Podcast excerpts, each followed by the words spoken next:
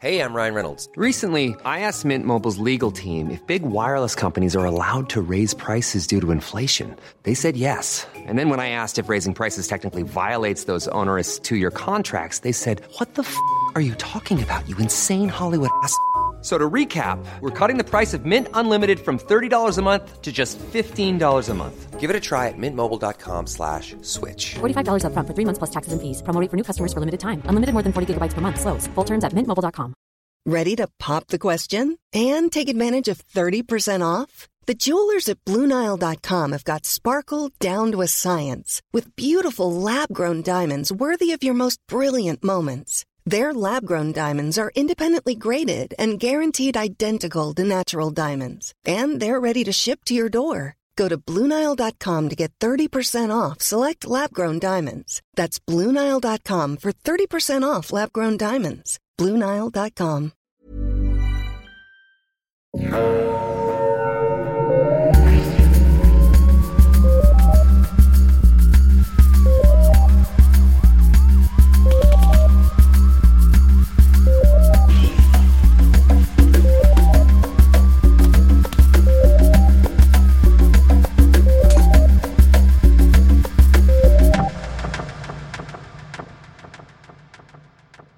Bonjour tout le monde, on s'excuse. On s'excuse, on est vieille. On a fait de notre mieux. Hey, on a essayé. Bonjour tout le monde, bienvenue à Un peu de crime dans ton café. Je suis votre animatrice, Paul Notes. Et moi, je suis Garfunkel le gobelin. non, mais c'est ça, vous l'avez reconnu avec, euh, avec nos voix. Euh, donc, je suis votre animatrice, Catherine, et comme toujours, je suis avec euh, l'inestimable et incomparable Audrey. Comment ça va, Audrey? Ça va maintenant que ça fonctionne. ben oui, mais hein! Écoute, ça fait juste 8 minutes qu'on a parti d'enregistrement de mon bar, là, fait que... Je m'excuse si ma voix est un peu off, j'ai failli vomir. le stress, c'est le stress! Fait que là, aujourd'hui, nous enregistrons un épisode double. Sauf si t'as pas préparé tes affaires. Spécial Canada 2.0. Oui, oui, non, je vais préparer mes affaires. C'est ça, mes affaires, là. C'est ça, j'ai mes affaires. Euh, fait que, oui, c'est ça. Donc, aujourd'hui, nous enregistrons. Euh, je suis tout déstabilisée là, par euh, les problèmes Internet. là. D'habitude, on peut arrêter et recommencer, mais là, on peut pas. Fait que, bienvenue tout le monde à ce spécial Canada 2.0 pour lequel vous avez voté à la maison si vous écoutez ce podcast euh, dans très très longtemps. Dans 50 Ah. ans, mettons, que Spotify existe encore. Et que vous écoutez ça et que vous vous dites, mon Dieu, mais comment faire pour voter? Eh bien, suivez-nous sur Facebook, à un peu de crime, ou sur Instagram, à un peu de crime dans ton café. Et nous faisons souvent appel à vous pour avoir des idées, pour faire nos cas. Donc, vous avez voté pour un nouveau spécial Canada au lieu d'un spécial America Ou partout d'un spécial. Europe. Donc, vous l'avez demandé, vous l'aurez aujourd'hui. Voici le spécial Canada enregistré en direct sur Les Facebook. Sur Facebook! Ah, bon, merveilleux. Alors, euh, bon, je vais écouter ton histoire maintenant. Bye. Non, c'est une joke. Non, j'ai un café à vous présenter d'abord avant qu'on commence. Donc, je vous présente aujourd'hui ce café que je peux maintenant vous montrer. Oh, c'est là le fun! Donc, c'est un café Kantuk. On vous a présenté un café Kantuk il y a une couple de semaines. Mais ça, c'est un différent café Kantuk parce que, ben, quand je suis allée, je n'ai acheté deux. Fait que c'est ça que ça donne, c'est le deuxième. Donc, ce café s'appelle Alejandro Martinez. C'est un café qui vient de Mexico. Il est lavé et il a des notes de torréfaction, ce que je trouve qui est très spécial. Non, mais c'est un bon café euh, à torréfaction foncée qui est parfait pour se réveiller avec un, un punch mexicain dans le front. non, mais c'était un très bon café. Mexican Punch. punché, pas très acide. Ça goûte la torréfaction, mais ça goûte pas comme brûlé. Comme tantôt, j'ai bu un café, puis ça goûtait comme le chocolat brûlé. C'était spécial. Mais ça goûtait pas ça. Ça, c'était très bon. Les autres notes, c'est le cacao, mais pas le chocolat brûlé, la mélasse pas brûlée et la vanille pas brûlée non plus. Et donc, c'est un café qui vient du torréfacteur Cantuk, qui est situé dans la belle ville de Quebec. Ouh. Et voilà. Donc, je vous le recommande aujourd'hui. Vous pouvez le préparer comme que ça vous tente, comme moi dans ma presse française. Québec, où on va bientôt être euh, des vôtres pour enregistrer encore une fois live, euh, mais Mhm. cette fois-ci dans l'intimité euh, d'un Mhm. d'un petit café où on était l'année passée. On a eu beaucoup de fun. Et là, on y retourne. Parce qu'on vous a tellement aimé. on va pas enregistrer Non, on va juste être là et parler fort. Bon, c'est Parce ça. qu'on s'excuse. On... Comme vous pouvez le constater, on n'est vraiment pas des techniciennes de son. Quoi? Fait que on fait de notre mieux avec ce qu'on a. Voyons donc! Ça passait comme dans Hey, le beurre. pas, J'ai même pas allumé ma petite lumière. Ah! Quelle petite lumière? Ah! On la voit refléter dans tes lunettes, c'est parfait! Attendez, moi, je vais voir le chat. Oui, au cas où notre... Ah, c'est gars, c'est meilleur éclairage pour ma face, en plus. Au cas où notre technicien de la journée, Babine, a des choses à nous écrire. Oui, c'est Babine. C'est pas vraiment Babine, inquiétez pas. Non, oui, oui, c'est Babine, c'est Babine. Puis, euh, oui, oubliez pas de rester jusqu'à la fin de l'épisode. On va répondre à vos questions. Faire un petit Q&A. Au mieux de nos connaissances. Gênez-vous pas. Questions. N'importe quoi. Je peux avoir un méritas à la fin si j'ai répondu aux questions comme faut? N'importe quoi, les questions les plus niaiseuses, si ça vous le tente. Euh, Oui, moi, oui. j'aime ça, les petites questions Oui. dans le genre euh, brain jasette, ça me fait bien rire. Oui, ou si vous voulez nous demander c'est quoi nos, nos cas préférés qui sont pas canadiens. Parce qu'on n'en parle pas, tu sais, mais on a tout embarqué dans le true crime par la bande et surtout par des cas américains. Si vous voulez euh, discuter de cas at large, vous pouvez rester avec nous pour en discuter. Ou si vous voulez nous dire n'importe quoi, comme que vous aimez beaucoup mon background avec des panneaux en bois ou n'importe quoi, vous pouvez Que vous aimez mes et lunettes. discuter avec nous.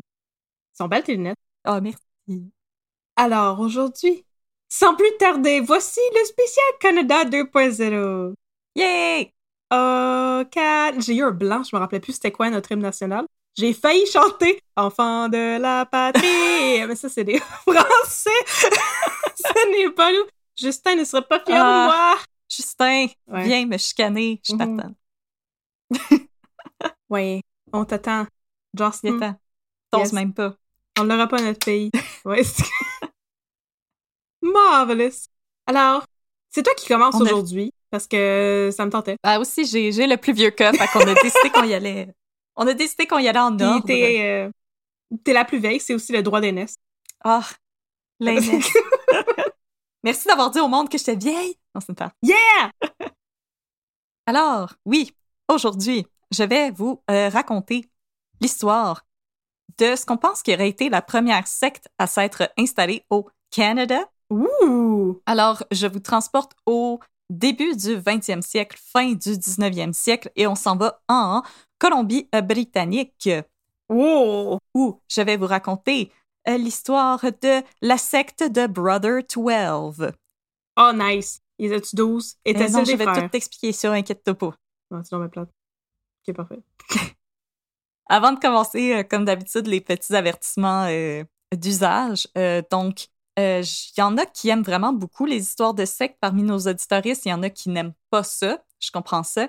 Euh, sachez par contre que par rapport à d'autres cas de sectes qu'on a fait, par exemple Rocterio ou euh, Raël, on n'est vraiment pas au même euh, niveau en termes de violence ou euh, de sujets qui pourraient être un peu triggering. Je veux dire, je veux pas minimiser non plus le, le traitement des gens qui ont été pognés par ce monsieur-là, mais sachez que ça va pas être aussi terrible que d'autres histoires de sectes qu'on a eues. Ça devrait être assez... Ça, ça va bien se prendre avec votre petit café euh, cet après-midi.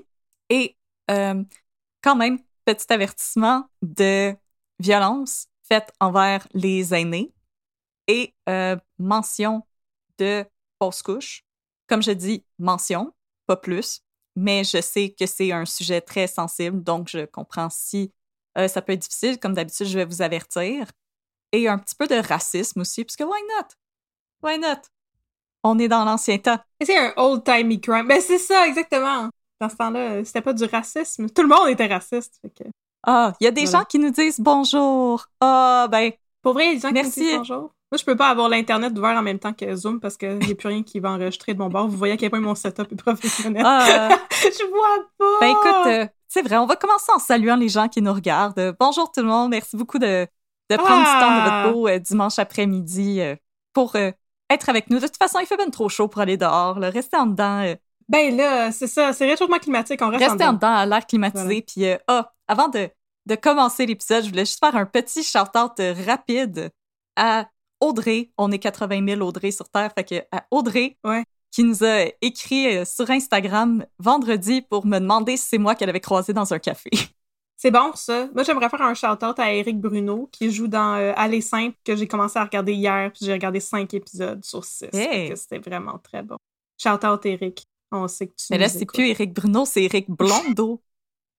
Je sais! Mais il était Bruno encore dans ce temps-là. Alors, si vous êtes prêts et prêtes, je propose qu'on parte ça, ce spécial Canada-là, avec l'histoire de Brother 12. Alors, mes sources, bien entendu. Premièrement, un article du Maclean's par Howard O. Hagen intitulé The Weird and Savage Cult of Brother 12. Hmm. Un article du Dictionary of Canadian Biography. Un épisode du, de l'excellent podcast canadien Dark Poutine. Ah, c'est bon ça, Dark Et Poutine. euh, la page sur la définition de la théosophie sur Wikipédia est vraiment bien faite. La théosophie? Inquiétez-vous pas, je vais vous expliquer euh, ce que c'est euh, in time. Ben, je- j'espère bien parce que contrairement au juge de l'île, je n'écris pas des dictionnaires dans mon temps libre. Je ne sais pas ce que c'est la Je suis tellement triste que tu veux pas écrire des dictionnaires Ah! avec moi. Je suis encore fâchée. Je sais, désolée. Parce que mon truc, c'est les guides de mots croisés, c'est pour ça. Ah, puis juste, avertissement, faites pas le saut. Mon chat est dort dans le panier que vous voyez ici à côté de moi. Fait que si à un moment donné, vous voyez quelque chose lever, c'est pas votre sleep paralysis demon, c'est c'est mon chat qui se lève pour s'étirer. Alors, êtes-vous prêts et prêtes à mettre un petit peu de crime dans votre café? Yeah! Alors, je ne suis pas une personne, mais un pouvoir. Voilà ce que Brother 12 aurait déclaré à ses fidèles qui l'ont suivi sur l'île de De Courcy, au nord-est de Nanaimo. Là, Catherine, je veux dire tout de suite, on se limite sur le nombre de blagues de Nanaimo. Mais c'est tellement bon les bords d'Anaïmo! Ok, parfait. De nos jours, cette île n'est accessible que par avion ou par navette en Colombie-Britannique. Si on recule au début du 20e siècle, on devine que cette île est encore moins accessible, ce qui en aurait fait un lieu propice pour y démarrer une des premières sectes de l'histoire du Canada. Décrit par l'historien James A. Santucci, c'est un beau nom, C'est un très beau nom. comme étant quelque part entre L. Ron Hubbard, Jim Jones et Rasputin. What? Tout un mix. Quel, quel mix éclectique! Ok, oui. Euh, Edward Arthur Wilson est né à Birmingham, en Angleterre, le 25 juillet 1878. Ouh, c'est très old-timey, ça. Yes, sir. Même pas dans notre siècle, même pas dans le siècle d'avant d'où nous on vient. Dans l'autre siècle d'avant d'où personne de Ton arrière-arrière-grand-père, il était dans une secte à Vancouver. Il mangeait des bananes. Euh, son père, Thomas Wilson, était un industriel prospère et membre de l'Église catholique apostolique, qui était une mouvance religieuse euh, qui prend forme Hein? au 19e siècle suite à une dissidence au sein du christianisme. Tu sais ce qui arrive jamais. toujours, Ça arrive toujours. Très rare. Non, toujours, toujours. Sauf qu'à toutes les deux minutes, il y a un nouveau spin-off de l'Église Surtout catholique. à cette époque. De l'Église chrétienne? De la, chrétienté!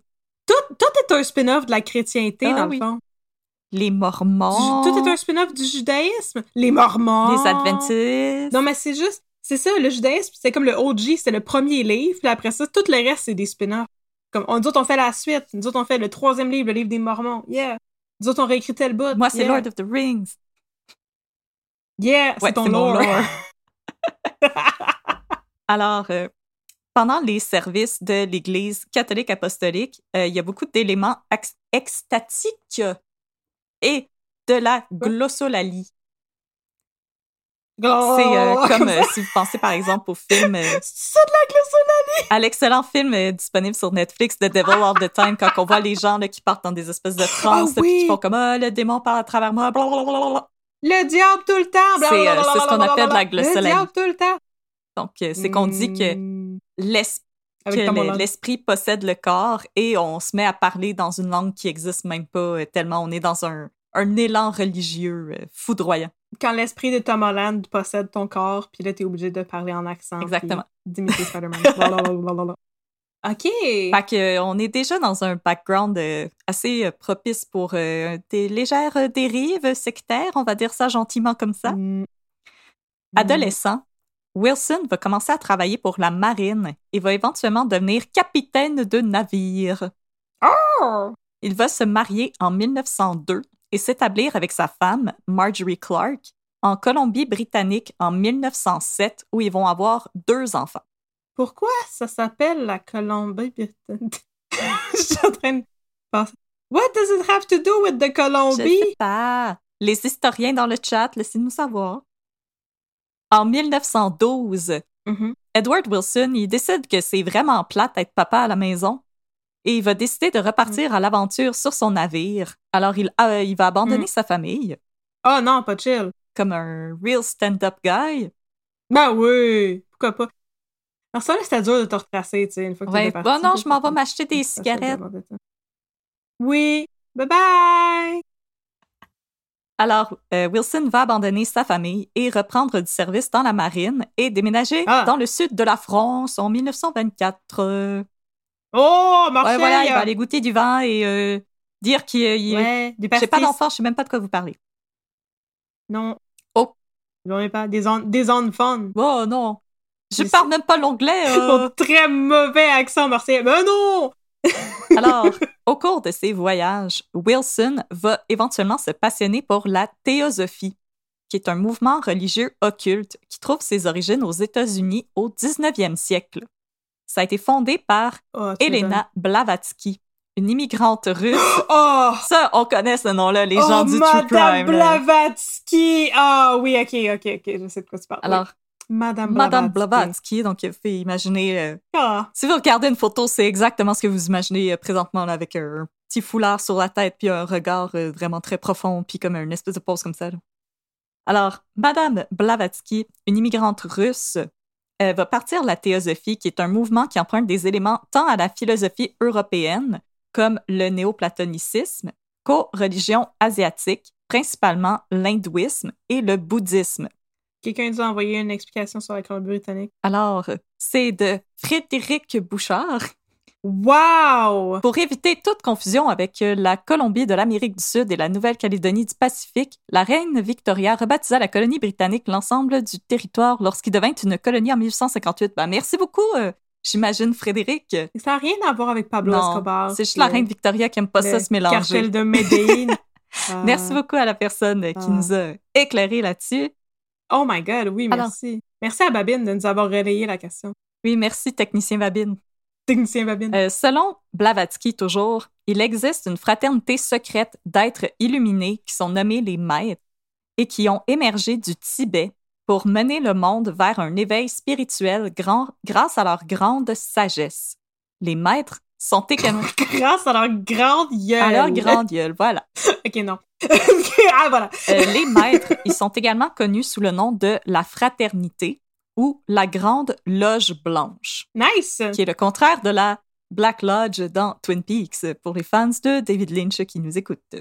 Ah. J'allais dire, c'est tout vraiment un basic sect Ouais. là, comme euh, langage. Mais en fait, Madame Blavatsky, j'imagine que c'était la première à utiliser ça. Ouais. Fait que c'est la OG. Elle est C'est pas la basic, elle est OG, OG. euh, je prends ce que je veux Moi, puis je, je dis je maîtrise la parlure des jeunes. Ouais. Alors, c'est pendant qu'il vivait en France que Wilson aurait commencé à avoir des visions et à tomber dans de longues périodes de transe au cours desquelles il rédigeait des manifestes et des textes spirituels. Nice. Combien de drogues qu'il prenait par hasard? Oui. Être en transe. Oui. la quantité du oui. Parfait. Correct. Super. Il écrivait des fanfictions euh, sur la religion dans son downtime. Nice. Fait que là, Jésus il a dit. Hey, J'avoue que c'est comme. C'est une autre interprétation de mon explication de tantôt que tout est un spin-off du Ouais, judaïsme. tout est une fanfiction de, Tout est une fanfiction du judaïsme. Alors, euh, il se met à écrire des textes spirituels dans son downtime, convaincu qu'il était le représentant sur Terre du douzième frère de la Grande Loge Blanche. Wilson va adopter officiellement le sobriquet de Brother 12 et entreprendre de recruter des adeptes en affirmant qu'il avait pour mission d'emmener les élus vers un refuge sur Terre afin de les protéger de la fin du monde imminente. C'est assez classique en termes de speech de secte. Mais là, oui, vraiment beaucoup, mais c'est parce qu'il était juste un gars de la marine. Y a-t-il une raison pour laquelle il a viré sur le top et qu'il a décidé que justement la fin du monde s'en venait de suite, là? Parce que il me semble que c'est un gros euh, 180 par rapport à la vie normale d'un d'un homme de l'armée. Ben, tu sais, selon moi, c'est un petit peu comme. Pardon. Comme euh, Eric Asselin, là. Pourquoi t'as commencé à fourrer le monde de même, là? Genre, il voulait juste Ouais, avoir lui, du power. voulait du cash. Ah! The power, money, que c'est pas, pas parce qu'il était comme full méga convaincu non plus. En même temps, je suis pas dans sa tête, mais je veux dire, je pense que les dérives sectaires, ça naît souvent de quelqu'un qui veut plus que ce qu'il a, là. C'est vrai. Comme Rockterio aussi, là, je pourrais pas te dire à 200% s'il croyait ce qu'il disait, mais Il voulait plus il de voulait plus de poon. Lui voulait plus de banana Il voulait que sa femme apporte des mini-jupes, puis il voulait partir en camp de nudiste en avant de chez lui. Rock pas Oui, Brother aussi, oui. Brother 12. Dans le very il old-timey voulait- Angleterre, le camp nudiste. D- Oui, d'un camp... des mini-jupes! Démontrez vos, démontrez vos chevilles! Ah! Ah, ce serait écœurant, mon Dieu. Euh, alors, il euh, recrutait des gens, et ces gens-là, pour prouver qu'ils étaient dignes de faire partie de ce groupe très sélect, euh, ils devaient souscrire à trois vérités qui euh, avaient été prescrites par euh, Brother 12 dans un ouvrage de son cru intitulé The Three Truths. Il, il est Ben toujours ouais. juste de loin. Comme le livre qui dit la vérité de Raël. Voilà. Les trois vérités. Alors, Voilà. ces trois vérités étaient le travail, l'ordre et l'obéissance. Je pense qu'il n'a pas compris la définition de vérité. Parce que ça, ça sonne plus comme les trois valeurs, Mettons. mettons. Ou comme les trois piliers de. Et euh, je pense que vous ne serez pas surpris et surprise d'apprendre que l'obéissance, c'était à Brother 12. Ben oui, parce que c'est Brother 12. Qu'est-ce que qu'est-ce qu'est-ce que t'as pas compris là-dedans, là? Lui, c'est le douzième frère euh, immaculé de la loge blanche, là. Voilà. Habillé en blanc, comme moi Voilà. aujourd'hui. Voilà. Alors, Voilà. après avoir self-published quelques ouvrages religieux de son cru, Nice. c'est en Angleterre, en 1926, que Brother 12 va déclarer à son petit groupe d'adeptes qu'il a eu une vision. Le lieu de refuge sur Terre, suite à une collision imminente avec la planète Aquarius, What? se situait en Amérique du Nord. Of the age of Age of Aquarius. Age of Aquarius. Désolée, c'est c'est obligatoire de chanter cette chanson-là, sinon la police arrive chez nous. comme ça. Ben là, c'est ça, c'est sûr. Mon Dieu. OK, fait que la planète Aquarius. Aquarius. Qui Elle allait rentrer en collision avec nous, puis il fallait aller se cacher en dessous des jupes de Justin Trudeau pour se protéger. Mhm. Ah, Et plus précisément, le lieu de refuge se trouvait en Colombie-Britannique, en arrière des gros arbres. Mhm. Mhm. Alors c'est là que lui, Brother 12 et ses adeptes devaient se rendre afin de bâtir une forteresse pour le futur. Ben, toujours. Ceux et celles toujours. Ceux et celles qui désiraient le suivre devaient jurer de ne jamais critiquer Brother 12, d'être silencieux et loyaux. Tu vois, oui, c'est la base euh, d'une secte. Je veux dire, euh, je veux pas une secte parce que genre tout le monde se moque de moi, il y a personne qui m'écoute, puis comme euh, les gens désertent à Non, tout si je voulais être ça, je deviendrais prof au secondaire. Ben exactement, c'est ça. S'il y a des profs au secondaire qui nous écoutent, vous êtes vraiment courageux et courageuses. On sait pas comment vous faites. Alors, pour former aussi, pour s'assurer qu'on formait une société égalitaire, tous les membres devaient renoncer à leurs possessions matérielles et les offrir en cadeau à Brother 12. Ben c'est gentil.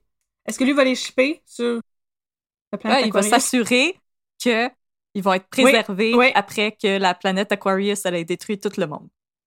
Non, mais tu ris, mais tu sais, dans le temps, là, j'écoutais, j'écoutais cette semaine un podcast sur l'armée de, de soldats en terracotta là, dans la tombe de l'empereur en Chine. C'est ça. Ben, dans ce temps-là, il y avait du monde qui pensait que quand tu mourais, il fallait que tu amènes tout ce que tu veux dans, la, dans le afterlife dans ton tombeau. Mon chat! Fait comme tes chaises, oui, ton chat, ta concubine, tes parents, si ça te tente, on va dire, sont encore vivants, tu peux les faire tuer puis les amener dans ton tombeau. Puis tes meubles préférés aussi, puis tes livres, parce que comme ça, tu manqueras de Ah, rien. la reine est partie avec ses corgis. Voilà. C'est comme ça, tu sais, le paradis, c'est pas clé en main, il faut que tu amènes ton Voilà. stock avec toi. C'est la reine, il fallait qu'elle Mhm. prépare là, ses corgis. là. Il, ben, il fallait, j'espère qu'ils vont être empaillés puis qu'ils vont être euh, Dans le British Museum. dans le Buckingham Palace du... J'allais dire le Buckingham Palace de l'éternité. Mais d'accord. Ah, peut-être. Repose Repose en paix, reine. Reine. reine. C'est ainsi que Brother 12 va retourner en 1927 dans l'Ouest canadien pour retrouver sa femme et ses enfants là, qui mangent la chenoute, eux autres. Mhm. Il va aller sur l'île de Cedar by the Sea pour y fonder la Aquarian Foundation, dont il était le président. J'aime ça. Pour secrétaire, comme pendant une partie de trou de cul, là, tout le monde a des rôles. Pour secrétaire, Oui. Brother, Brother 12 avait recruté Robert England, qui avait travaillé pendant huit ans pour le département du Trésor du gouvernement américain. En l'espace de un an, Brother 12 va amasser près de 8000 adeptes à travers l'Amérique du Nord. Mon Dieu. beaucoup. Parmi eux, Avec un nom comme Brother 12, je pensais qu'il y avait juste 12 personnes dans le groupe. Ça aurait été comme mieux, nombreux. Ben, ça aurait été drôle, pareil, une secte de 12 personnes. C'est une petite gang. A une petite gang qui mange des bananes animaux dans le bois. Alors, parmi ces adeptes, on va compter Roger Painter, un homme originaire de Floride qui avait fait fortune dans l'industrie de la volaille et dans l'article du Maclean's, on l'appelait le Poultryman et je trouvais ça bien drôle. C'est le pire C'est super-héros! l'homme volaille! Poultryman! Ah, l'homme Là, c'est juste volaille! un monsieur avec une dinde sur la tête. Son ennemi, c'est un renard géant. J'allais dire son ennemi, c'est un four. Aussi, aussi. C'est le colonel Sanders. Ah, non, il faut pas le confondre avec euh, Robert Englund de... Ben, Comme c'est- disait c'est André direct ça que je me disais. Est-ce que c'est le gars qui fait Freddy Non, Krueger? ben j'ai non. essayé de C'est chercher euh, des photos du monsieur, puisqu'il était quand même connu euh, dans le gouvernement, mais non, ça me donnait juste des photos de Robert Englund qui jouait euh, Freddy Krueger. Mais non, c'est c'est pas la même personne, Mhm. ils sont pas reliés, c'est c'est pas la même chose. Mhm. Aussi, il va y avoir William Levington Comfort, qui était un écrivain assez connu à l'époque, qui écrivait des romans d'aventure et qui va Nice. aider Brother 12 à écrire ses textes religieux. Et Mary Connolly, une socialite et fille de l'ambassadeur des États-Unis en Espagne. Et fille de joie! Elle était veuve, elle était assez âgée. ah, ok. Je, je sais quand on dit Fille, socialite, fille de l'ambassadeur. hein. Ouais, on, c'est on comme... imagine euh, Paris It's a Hilton. hot young thing. Exactement, exactement. Mais même Paris Hilton est rendue vieille. Excusez. No hate, mais rendu. Bon. Non. No hate. Je suis pas sûre qu'elle est hashtag streaming pour vrai, là, Paris Hilton. Alors, euh, Mary Connolly, à elle seule, elle va signer un chèque pour Brother 12 pour euh, le, le, le, le montant de 25 850 dollars. C'est beaucoup, ça. Pour euh, 1927, c'est immense, Fait que comme peut-être 100 000 à peu près. aujourd'hui. Puis elle va Nice. signer ce chèque après une seule rencontre dans le lobby d'un hôtel de Toronto. Imagine, Ben après oui. une conversation, là, tu signes un chèque pour 100 000 pièces à quelqu'un. Mais ça dépend si c'est Eric Bruno, J'avoue qu'il pourrait, il pourrait nous convaincre. Avec ses Mhm. beaux yeux ténébreux. Le monde va se terminer bientôt. On va se faire foncer dedans par une planète. Ah oui! Ah oui, oui! Ben ouais! Hey, prends tout, prends tout, Éric Bruno. Oh! Veux-tu mon chat? Veux-tu mon divan? Veux-tu euh, une tasse de café? C'est, par ailleurs, en revenant de cette rencontre fort lucrative que Brother 12 va faire la connaissance de Myrtle Baumgartner, la femme d'un richissime physicien new-yorkais. En Hmm. l'espace d'un seul trajet, Brother 12 va parvenir à la convaincre qu'il était la réincarnation d'Osiris, le dieu égyptien qui règne sur l'au-delà, et que elle What? était la réincarnation de Isis, la déesse Of des course. enfants et des femmes. Sa sœur puis sa femme. Ouais. À Osiris. Non, Et là-. Maintenant qu'ils étaient tous deux réincarnés et qu'ils s'étaient retrouvés, c'était leur mission Qu'est-ce de donner naissance à Horus, qui deviendrait lui-même le sauveur de l'humanité. Celui qui a une tête Ouais. d'aigle? Oh, God! Mais pourquoi qu'ils ont mixé le, les religions de l'Égypte ancienne là-dedans? Qu'est-ce Parce passe, que- là? De, de- on est en train de, partir en chire, pour là. toi. Ben, pour vrai, ben, Parce que là, voir. on est en 1927. Puis en 1922, on a découvert Oh! la tombe de Oh! Toutankhamon. De tout en camon! Oh, Ça a été découvert par l'égyptologue Howard Carter. Oh, Et à l'époque-. À l'époque, ça avait créé un immense engouement pour All Things Égypte ancienne dans la société euh, occidentale. C'est ce qu'on appelait l'égyptomanie. Donc, et ça a vraiment été Comme le Beatlemania! Exactement. Oui. Puis ça a été autant dans les tendances artistiques et même dans les courants religieux, les gens s'intéressaient à cette autre forme de, de vision de la vie. Dans les romans d'Agatha Christie. Exactement. Donc, Dans le théâtre à côté de chez nous. Oui. pour un autre exemple d'ég- d'égyptomanie, vous pouvez penser au Empress Ah. Theatre, qui a par ailleurs ouvert ses portes à Montréal en 1928, qui était un cinéma à thématique Oh, égyptienne. Alors, les Oui. gens à l'époque avaient vraiment une fascination pour l'Égypte ancienne. Alors, si tu voulais partir une secte, ben, c'était comme cool de dire, de connaître l'Égypte ancienne. Mais c'est comme cool. mais Ouais. C'est comme Moon Knight. Mais moi, j'ai juste. on est dans l'Égy- l'Égyptomanie 2.0 avec Moon Mais moi, Knight. I have a bone to pick avec ça. Parce que. Oui. Moi, ça me dérange pas, la religion que tu veux suivre. Ah, oui. c'est ta prérogative. S'il y a des gens, par exemple, qui nous écoutent présentement puis qui suivent la religion norse, par exemple, ou si tu veux suivre la religion de la Grèce antique ou des religions polythéistes, puis que là, quelqu'un arrive puis te dit Hey, yo, je suis Osiris ou je suis Loki ou je suis Jupiter. C'est qui qui gère les enfers présentement? C'est un free-for-all? Comme, pourquoi t'es là? Qui qui s'en occupe présentement? T'as-tu un remplaçant? Ça fait aucun sens. Pas pour... Mais c'est sûr qu'il y a un remplaçant. Pour toi, ça fait aucun sens, mais c'est sûr qu'il y a une structure en arrière de ça. Là. Il y a une hiérarchie des enfers, puis comme euh, des substitutes, là. Ils ont des remplaçants, puis un syndicat, puis des pauses avec des machines à café. Pas pour shame Myrtle Baumgartner, mais je comme, ça fait pas de sens. En tout cas. Là, je pense qu'on devrait shame Myrtle Baumgartner à cause de son nom bizarre. C'est pas un nom sexy, hein. Elle avait comme 25 ans. Ben, dans ce temps-là, les, les, c'est ça. Les madames sexy de 25 ans s'appelaient Myrtle. Je sais. Mais c'est comme Myrtille. Myrtille. Alors. C'est comme bonne mine dans Astérix. Je sais pas. Ça, ça me revient pas comme nom. Alors. Non. Émerveillé. Ah, il y a quelqu'un qui. Ouh! Fait que 25 000 en 1927, c'est 420 604 et 40 et 40. C'est immense! C'est toute une maison. Euh, c'est quand même pas mal. Ça, c'est la fille de l'ambassadeur euh, de... J'allais dire américain en... En Espagne. Ah oui, bon. C'était. Ah oui, bon, bon. C'est pas, pas l'ambassadeur, la Tchétchénie. Ça existait-tu La Tchétchénie n'a rien à voir avec... non, ça. La Tchétchénie n'a rien à voir avec cette histoire. Alors, Myrtle Baumgartner, émerveillée par cette offre Oui. alléchante de donner naissance au sauveur du monde, Ben comme oui, mais hein. euh, elle va envoyer une missive à son mari pour lui annoncer qu'elle le quitte pour suivre Brother, Brother 12 pour accomplir son destin. OK. Comme euh, Linda Hamilton dans Terminator. Exactement. pas pareil. Juste, juste donner naissance au sauveur de l'humanité. Linda Hamilton qui fait des chin-ups dans le deuxième Terminator. yes. Come with me if you want to live. C'est bon Terminator avant? Ok, oui. Oui. Grâce à la générosité de Mary Connolly, Brother 12 va faire l'acquisition de l'île de De Courcy, où il va s'établir avec ses adeptes préférés, et qui est ceux qui avaient le plus d'argent. Mais Hmm. sa décision de vivre en concubinage avec Myrtle Baumgartner va en choquer plus d'un.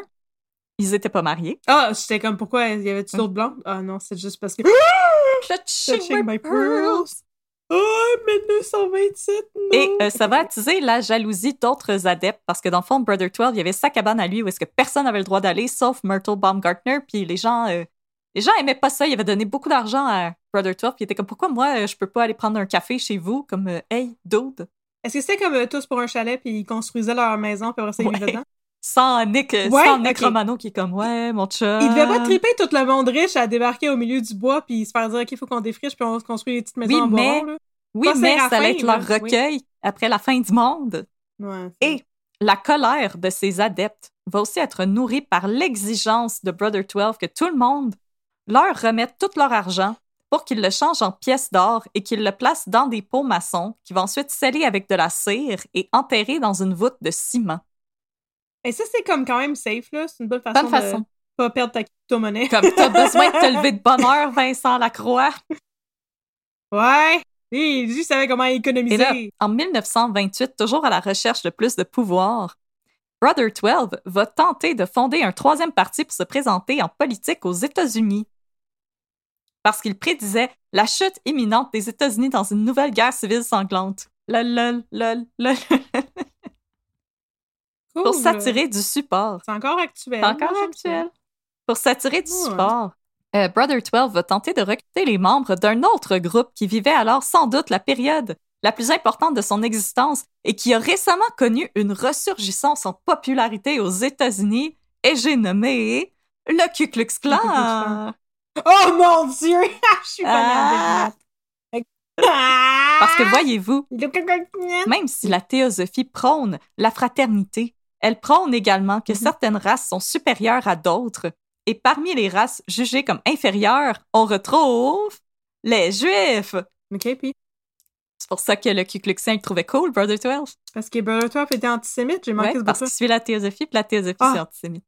Très antisémite, par ailleurs. Oh, excusez! Oh, excusez, j'avais Bah, manqué ce c'était plus, bout-là! euh, Ah! c'était plus impliqué, là, mais bon. Ah! Puis, euh, par ailleurs, les écrits de cool, Madame ça. Blavatsky sont beaucoup à l'origine du nazisme en Allemagne. Parce que les gens, ils trouvaient ça bien cool, eux autres aussi. Ah! C'est pas cool, ça non plus. Mais là, euh, le Ku Klux Klan, là, c'est comme euh, c'est contre les euh, ce qu'ils considèrent en gros guillemets les races inférieures euh, qui inclut ça inclut comme Ouais, tout, le monde. Le Ku Klux Klan, il haïssent tout le Tout le monde. monde. Ça. Ok, c'est ça, il me semble, c'est ça que je me dis. Euh, mais inquiétez-vous pas, c'est Herbert Clark Hoover qui va être élu 31e président des États-Unis. Ah, j'étais comme c'est qui ça? Ça sonne comme Herbert Hoover. C'est lui. C'est ok. Celui du Hoover Mais là- Dam. Le Hoover Exactement. Dam. Mais là, ça commence à mal aller. Parce qu'en 1929, Brother 12 va se rendre à Vancouver pour donner une conférence et potentiellement recruter des nouveaux adeptes. Et Robert Et visiter le quartier chinois. Exactement. Et Robert, Robert Englund va se rendre à Nanaimo pour porter une plainte contre son gourou pour détournement de fonds. Une fois arrivé à. Vancouver, Brother 12 va faire un reverse Uno et déposer une plainte contre Robert Englund pour le vol à même les coffres de la, de la Aquarian Foundation pour 2800 dollars.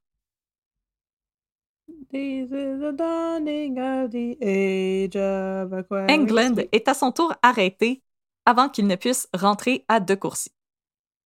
Au cours du procès, Frank Cunliffe, l'avocat de la défense, n'a interrogé qu'un seul témoin, Mary Connolly, parce que la majorité de l'argent de Brother 12 lui appartenait. Euh, Mais celle-ci va affirmer qu'elle avait donné cet argent en cadeau à son très cher gourou et que celui-ci était libre d'en disposer comme il l'entendait. Vers Ben oui, je veux dire, no take back, comme take ils back, disent. Vers la fin du procès, on va également assister à des phénomènes étranges. Entre autres, l'avocat de la couronne, Tom Martin, euh, va souvent oublier ses mots Tom Morton. et plusieurs témoins vont perdre connaissance. Il faisait peut-être Pourquoi? juste chaud. Mais c'est quoi? Ils ont dit que ça avait Ouais, rapport parce que avec... Brother 12, il y avait des pouvoirs magiques. Puis là, les gens perdu What? connaissance. Au terme du procès, ni Brother 12 ni Robert Englund ne vont être reconnus coupables de détournement de fonds et Englund va plier bagage pour aller en Angleterre. Mais ne soyez pas tristes parce que Englund va s'engager pour les services secrets britanniques au cours de la Deuxième Guerre mondiale et obtenir une médaille pour son travail. Ouais, c'est bien Robert. Englund s'en va en England. Pour faire de l'espionnage Voilà. pour l'England. De retour. C'est ma- journée pour chanter les hymnes De retour sur, sur l'île de De Courcy, Brother 12 va entreprendre des travaux d'extension grâce à de nouveaux dons de Madame Connolly. Il va faire l'acquisition d'un tracteur et d'une chaloupe et il va mettre ses adeptes au travail pour lui construire une deuxième maison, une école, une scierie et des cabanes. Mon Dieu, il était beaucoup de Ah, monde. il commence à être une gang. Les disciples travaillaient du lever au coucher du soleil, défrichaient la terre avec des paniers d'osier qu'ils devaient aller vider sur le rivage. Euh, même si les disciples auraient pu s'évader, euh, Brother 12 s'est assuré de les menacer d'une malédiction si un jour ils devaient suivre les pas de Robert Englund. Comme la malédiction des pharaons. Donc, c'était déjà difficile de partir de là, puis en plus, Brother 12 leur a dit qu'il y aurait une malédiction sur leur famille s'ils partaient. Donc, c'était garanti que tout le monde allait rester. Mais c'est une île. Euh, une disciple allait cependant bientôt quitter la colonie, Myrtle Baumgartner, puis, le, Non, puis le Myrtle! trigger warning que je vous avais dit au début. La concubine de Brother 12, elle va faire une fausse couche et elle va sombrer dans la démence et va devoir être internée dans un hôpital psychiatrique à Victoria. Holy crap! Ben quand on te dit que ton bébé c'était le sauveur du monde, Ah, puis tu fais une fausse c'est couche. comme! Ouais, Je pense que je comprends le- plus. le stress a dû euh, avoir raison de, de elle et euh, c'est très Oh. triste. Pauvre Myrtle Beach. Euh, sur l'île de De Courcy, on va s'entendre que Brother 12 était franchement responsable de la fausse couche de Myrtle Baumgartner, puisqu'en plus, il était complètement reculé de tout, puis elle devait pas particulièrement bien manger sur cette île isolée de tout le monde. Euh. La rage de Brother 12 va s'abattre sur ses disciples. Dans ses sermons, il va les accuser d'être responsables de la fausse couche de Myrtle euh, parce qu'ils avaient fait preuve de jugement à son égard et ne l'avaient pas pleinement accepté à titre de souveraine. C'est pas de même, ça marche, une fausse couche. J'ai pas euh, assez ben, cru en Bien toi. essayé. Non! Pour les punir, il va retenir les services de sa nouvelle maîtresse, Mabel Scotto, alias Madame Z. Ah. Mabel Scotto. Scotto. Elle était suisse. Ma belle Scotto. Ma belle Scotto! Ah, D'accord, ma belle Scotto. Parfait. qui, elle, était arrivée dans la colonie en 1929. On la décrit comme rousse, grande, âgée d'environ 35 ans, et elle avait un vocabulaire qui aurait fait rougir un marin. Ah, les mots qu'on n'a pas le droit de dire en langue. Elle est devenue, Ah, ceux qui se font remplacer par des quack quack. Elle est devenue les yeux, les oreilles, mais surtout les fouettes de Brother 12. Oh! Le fouet! Le fouette! Euh, Puis là, j'ai écrit, me semble qu'elle me donne des vibes de Ilsa, la louve des SS pour mes euh, fans de cinéma de série B euh, qui nous regardent. Hmm. En janvier 1930, Brother 12, J'allais dire, il y a personne qui nous regarde, Audrey. J'avais oublié. on est dans notre petite bulle. Excusez. T'as pas rendu compte. Brother 12 quitte la Colombie-Britannique pour l'Angleterre avec Madame Z pour ne revenir qu'en novembre à bord du Lady Royal, un navire de 20 tonnes qui lui avait été euh, offert par ses disciples anglais. Ah, il y a du monde qui nous regarde. Merci, Babine. gentil, ça. Ça va Avec lui à bord, Brother 12 avait un arsenal de carabines et de grenades pour fortifier l'île de De Courcy. Brother 12 était maintenant paranoïaque, on est arrivé à ce stade-là. Hmm, nice. Et euh, il ne cessait de dire que ses ennemis allaient débarquer à n'importe quel moment pour l'attaquer. Il est même allé jusqu'à ordonner à Roger Painter, qui avait pris la place de Robert Englund à titre de secrétaire, donc le poultryman, d'aller lui chercher. Oh, l'homme volaille. euh, euh, il, il est de retour. il va lui ordonner d'aller chercher les scalps de trois de ses ennemis, qui étaient tous des politiciens de l'Ouest du Canada. Euh, Les conditions de vie sur la colonie vont devenir de plus en plus difficiles. Brother 12 exige de plus en plus d'argent à ses disciples qui lui avaient déjà tout donné et bannissait ceux et celles qui ne pouvaient plus payer. Un sort qu'a par ailleurs connu Madame Connolly, qui s'est fait réveiller dans les petites heures du matin par Madame Z et qui a été forcée de prendre quelques possessions personnelles, quelques outils rudimentaires et de se rendre euh, à bord d'une barque sur l'île de Vald. Euh, toujours sur l'entreprise, sous l'entreprise de Brother 12, elle a entrepris de défricher la terre parce qu'elle avait peur de perdre son âme. Ah! Euh, une autre, C'est tout- c'est toute une menace quand même, Ouais. perdre son âme. d'un coup qu'elle est un crack du divan, t'as-tu checké? Ouais. Euh, une autre dame âgée a été forcée par Madame Z de se laisser tomber dans les eaux froides entourant l'île de De Courcy pour prouver sa confiance envers Brother 12. Et là, écœuré par les agissements de leur gourou et de Madame Z, Alfred Barley, un autre disciple, va déposer une nouvelle plainte contre Brother 12 et la Aquarian Foundation à la Cour suprême de Nanaimo pour, encore une fois, détournement de fonds. La Cour suprême de Nanaimo. J'avais pas compris que c'était gros de même, Nanaimo. Parfait. Pendant les deux jours que durèrent le procès, il va y avoir aucun témoin qui va témoigner pour la défense, y compris Brother 12 et Madame Z, qui vont jamais se présenter au procès. Ben non, parce que c'est juste du slander, OK? C'est juste des, des, des, des basic B-words, puis elles sont toutes jalouses. Non, non, non. Voilà. Euh, C'était encore mieux que ça. Ah. Pendant le procès, parce que tous les disciples ont été à Nanaimo pour y assister, ils en ont profité pour raser la colonie, saisir une bonne partie du trésor et s'enfuir à bord du Lady Royal. Comme quand je suis tannée de ma game de Exactement. Alors, Je rase la maison, je vole tout l'argent de mes Sims, puis je repars une nouvelle famille. C'est ça. Alors, même si les disciples ont gagné en cours contre Brother 12 et qu'ils ont pu garder la terre qu'ils avaient défrichée, euh, jamais Mhm. leur argent ne leur sera retourné et jamais Brother 12 ne fait Mm. face à la justice. Le 7 Mm. novembre 1934, un homme du nom de Julian Shurton Scotto est décédé à Neuchâtel, en Suisse. C'était la nouvelle identité de Brother 12, qui était le nom du mari décédé de Madame Z, seule héritière du gourou. Madame Z va prétendre n'avoir reçu que très peu d'argent de son mari et elle va refuser de révéler quoi que ce soit sur l'emplacement du trésor qu'ils avaient abandonné sur l'île de De Courcy parce qu'il était trop lourd pour prendre à bord du Lady Royal. C'est ça qui est plate quand tu mets tout ton argent dans des pots maçons. C'est dur à transporter après. Lorsque Ouais. Mrs. Connolly est à son tour décédée en 1941, l'infirmier qui avait travaillé à son chevet jusqu'à ses derniers moments s'est rendu sur l'île de Vald, où Brother 12 aurait possiblement enterré une partie de son trésor. Mm. Là, dans une voûte de ciment, il a seulement trouvé un papier sur lequel on pouvait lire Pour les fous et les traîtres, je ne lègue absolument rien. Ben là, c'est qui qui a pris l'argent d'abord? Brother 12 l'avait déjà ramassé avant de partir. Non! Et là, Mon Dieu, j'espérais que non. de nos jours, il y a encore des expéditions qui s'organisent sur les îles de De Courcy, Vald et Cedar by the Sea Quoi? pour essayer de retrouver l'argent que Brother 12 aurait laissé derrière lui. Et même l'année passée, la dernière maison qui restait sur euh, De Courcy, elle était en vente. C'était l'ancienne maison de Brother 12, elle était en vente.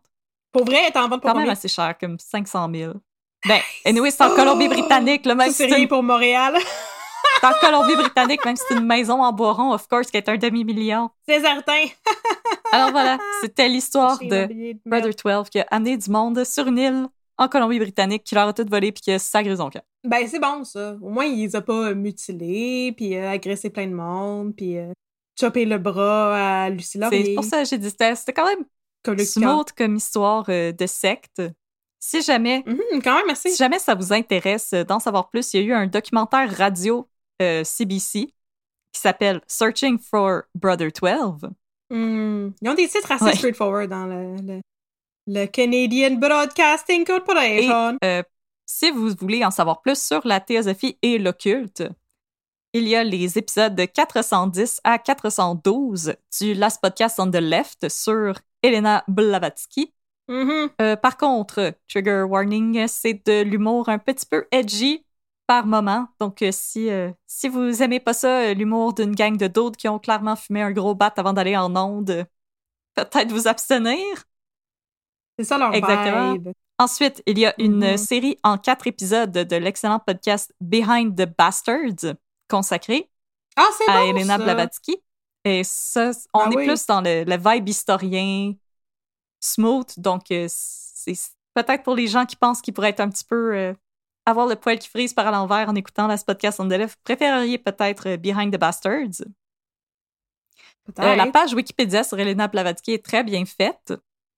Et sinon, dans Les pires moments de l'histoire avec Charles Beauchesne, l'épisode sur les Olympiques de Hitler vous parle brièvement de, de, de l'influence des écrits de Elena Blavatsky sur les groupes occultes qui se tenaient en Allemagne au début du 20e siècle et qui ont beaucoup influencé Hitler. Donc, voilà, si ça vous intéresse d'en savoir plus sur euh, la théosophie, l'occulte, c'est- ce sont mes recommandations. Et voilà, c'était l'histoire de Brother 12 qui est allé à Nanaimo voler de l'argent. Mais là, c'est ça. Finalement, il a dit qu'il était pas parti avec l'argent, mais il était parti avec l'argent. Mais il reste pas seulement Ouais, c'est que c'était trop lourd. Dans le temps, les gens travaillaient par bateau. Les gens voyageaient en bateau. Puis là, c'était trop lourd. Puis il avait demandé à ce que les gens changent tout leur argent en pièces d'or. Donc, euh, c'était c'était pesant un petit peu. Hum, Il avait pesant dû prendre des chèques de voyage. Mais est-ce qu'il reste vraiment un trésor là-bas ou c'est comme le trésor de Oak Island puis on le trouvera Je- jamais? Impossible de le savoir, pour vrai. Comme je te dis, il y a eu énormément de tentatives de retrouver le trésor, puis on n'a jamais rien trouvé. Donc, puis il y a encore beaucoup de choses qu'on C'est comme le trésor d'Oak Island puis c'est vrai. Il y a encore beaucoup de choses qu'on sait pas trop, comme justement pendant une fouille, à un moment donné, on a trouvé un, un crâne qui aurait probablement appartenu à une jeune femme. Donc, on ne sait pas encore le extent des violences qui a vraiment été faites sur les disciples. C'est une histoire comme un petit peu difficile. J'avais de la misère à faire mes recherches. Tout était un peu comme on pense qu'il est arrivé ça. Donc, Mhm, j'ai vraiment mhm. fait du mieux que je pouvais. J'espère que vous avez aimé ça. Ben, moi, je trouve ça super. Écoute, j'avais jamais entendu parler de cette secte-là non plus. Non. Je savais pas qu'on avait. euh, Ça, c'est vraiment un secte euh, typiquement. Mais en fait, non, c'est pas vraiment typiquement canadien parce que ça venait d'Angleterre. Mais, tu sais, quand même. Enfin, je veux dire, les, les gens étaient. C'est ça que j'ai trouvé fascinant du début, de voir à quel point c'est comme une jeune secte, parce que quand les gens étaient fâchés, ils étaient comme euh, Je me traîner en cours! Il y a personne qui aurait osé traîner Rockterio en cours. Non, j'avoue, hein. Mais il y avait quelqu'un qui avait essayé de poursuivre Raël pour avoir euh, l'argent qu'il avait mis dans le raélisme, mais ça a pas marché. Ici aussi, ça n'a pas marché. Que faites attention, n'allez pas sur des îles éloignées avec des messieurs avec des petites barbes en forme de triangle. Surtout s'ils vous disent qu'ils sont Osiris. Non. Ils sont pas Osiris. Non, c'est même pas vrai! C'est sûr qu'il était même pas capable de d'écrire le hiéroglyphe. Clairement, non. Il était même pas fluent en, en hiéroglyphe. Non, il y avait. En plus, il avait donné un nom à sa chaloupe. C'était quelque chose comme Knute. Ok. Je comprenais pas c'était quoi, mais c'est parce que c'est le nom d'un dieu égyptien, mais il l'avait écrit tout croche. Parce que jeune Audrey, euh, était vraiment fascinée par euh, l'Égypte ancienne. J'avais énormément de livres d'Égypte ancienne quand j'étais euh, enfant. Que Ouais. quand même sa vie en mythologie égyptienne. Ben, on était tous vraiment très curieux par rapport au mystère des momies. Oui, Hein? les momies. Brendan la Fraser. malédiction des, des, des pharaons. Brendan Fraser, c'est tout à cause du film La momie, exactement. C'est juste pour Voilà, ça. ça a marqué notre Ouais. enfance. Exactement. Alors, c'est ça.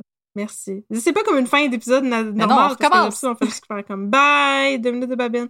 Ouais, c'est vrai, là, on C'est recommence. reparti pour un tour. Fait que, on est reparti. On espère que vous avez encore du café. Eh ouais, c'est ça. C'est un, c'est un, un meaty boy. Il y a de la chair autour de l'os aujourd'hui. Pour notre cas. Ouais, c'est ça, exactement. Fait que, maintenant, est-ce que tu sais de quoi que je Oui, te parler? tu me l'as dit. Hein. Parce que je, parce que je l'ai dit à nos followers aussi. Ça, ça te tentait pas de faire semblant? Ok, parfait. Bon, Je peux me bon, cogner la tête sur mon bureau puis oublier. Non, non, ça. Oh, dans le Ah! note, bonjour. Bonjour. Je l'aime votre chanson de moi. des yeux privés. Alors, aujourd'hui, oui, les yeux privés. Je regarde. regarde. Alors, euh, aujourd'hui, je vais vous parler de quelque chose de beaucoup plus euh, contemporain et il n'y a pas de secte, il n'y a pas de religion pantoute impliquée dans mon histoire. J'essaie de penser. Dieu est mort. Non, il n'y en a pas. Oui, Dieu est mort et il ne nous reste que Jean Chrétien et c'est de Jean Chrétien que je vais vous parler aujourd'hui. Alors, je vais juste checker deux secondes là que j'enregistre encore. Ouais, il n'y a pas eu de problème. Merveilleux. Alors, aujourd'hui, je vais vous parler de la fois où que quelqu'un a essayé d'assassiner Jean Chrétien! Ah! OK. Première partie. Invasion à hockey. Laissez-moi vous décrire la scène. Je t'écoute. Nous sommes le 5 novembre 1995, vers 2h45 du matin. Les feuilles sont tombées des arbres bordant la maison. Il fait frais, mais il n'y a pas encore de neige. Ah. La nuit est sombre et nuageuse. Nous nous trouvons en banlieue d'Ottawa, devant une résidence cossue qui est située au 24 Sussex Drive. Le 24 Sussex Drive est la résidence de tous les premiers ministres du Canada et de leur famille depuis 1950. Oh. Avant, je ne sais pas où est-ce qu'ils habitaient. Ah! Sur l'île Non, de ça, je sais pas où Courcy. est-ce qu'ils habitaient avant. Probable. Probablement, mon Dieu. J'ai une m'étouffer en direct. Attends, je, je remettre mon affaire parce que j'aime pas ça, là, parce que là, je t'ai tassé dans l'autre écran, puis je te vois plus, puis j'aime pas ça parler à toi, mais que t'es pas en face. Ah, voilà, je te vois. OK, alors, euh, nous sommes au 24 Sussex Drive. Il s'agit d'une super euh, grande maison, bien sûr, parce que, je veux dire, ils vont pas habiter dans un petit euh, un et demi, les premiers ministres du Canada et leur famille. Euh, c'est un petit peu comme le manoir de Downton Abbey, avec tous les serviteurs sur lesquels on peut pas compter pantoute. Ils sont toujours en train de gasser. Non. C'est ça, toujours en train de comploter dans ton dos pour euh, empoisonner ta bouffe ou quelque chose comme ça. J'ai pas écouté Downton Abbey. La maison a été bâtie en 1868. C'est une demeure en pierre grise de trois étages qui est entourée d'une haute clôture, comme un petit muret surmonté de pics de fer. Hey, je suis allée loin Ouais. dans les descriptions de place. là. C'est un début de roman. Google, Google Drive est mon ami. C'est un début de roman. Donc, nous sommes dans la rue et nous observons la maison. Ah. Et d'ici, nous ne pouvons pas voir que l'arrière de celle-ci donne sur la baie des gouverneurs et la rivière des Oh, Outaouais.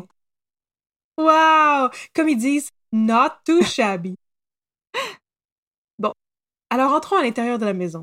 La maison est très spacieuse, mais c'est sûr que la porte, elle grince pas, là. Ils ont sûrement mis du Ben, c'est jiggling. Voyons donc. C'est vrai, par exemple, c'est vrai. Donc, la maison est très Eh, spacieuse, elle est faite sur le long. Comme de... Mets avant d'entrer dans la maison. Il y a des sculptures de Sid et c'est fait comme... C'est fait sur le long, comme dans Downton Abbey. Il y a des peintures sur les murs et de la tapisserie Wow, riche. wow, et puis, nous sommes en 1995, alors probablement qu'il y a du tapis Ah beige à oui, grandeur. ah oui, beaucoup. Ah oui. Et là, que se passe-t-il dans la maison? Que se passe-t-il? Au milieu de la nuit du 5 novembre 1995, tout est tranquille, c'est le Oui. milieu de la nuit. On fait dodo. Dans la résidence, le premier ministre Jean Chrétien et sa femme, Aline, dorment Ah. paisiblement. Il rêve. Oh, ils font des beaux rêves. Puis probablement qu'ils rêvent au référendum de 95 qui vient juste d'avoir lieu le 30 novembre dernier. Donc c'était là, on est tout le frais. 5 décembre, le 30 novembre. C'était tout frais. Donc, il y a quelques On n'a même pas eu notre donc pays le pour Noël. référendum. Exactement, c'était le second référendum sur la souveraineté au Québec et il s'est soldé comme le premier par une victoire du camp du non, qui est attribuable selon euh, Jacques Parizeau au vote ethnique, ce à quoi on dit Non, on dira pas ça, non. non, on, dit- on dira pas ça, Jacques. On Mais- dit pas ça, Jacques Parizeau.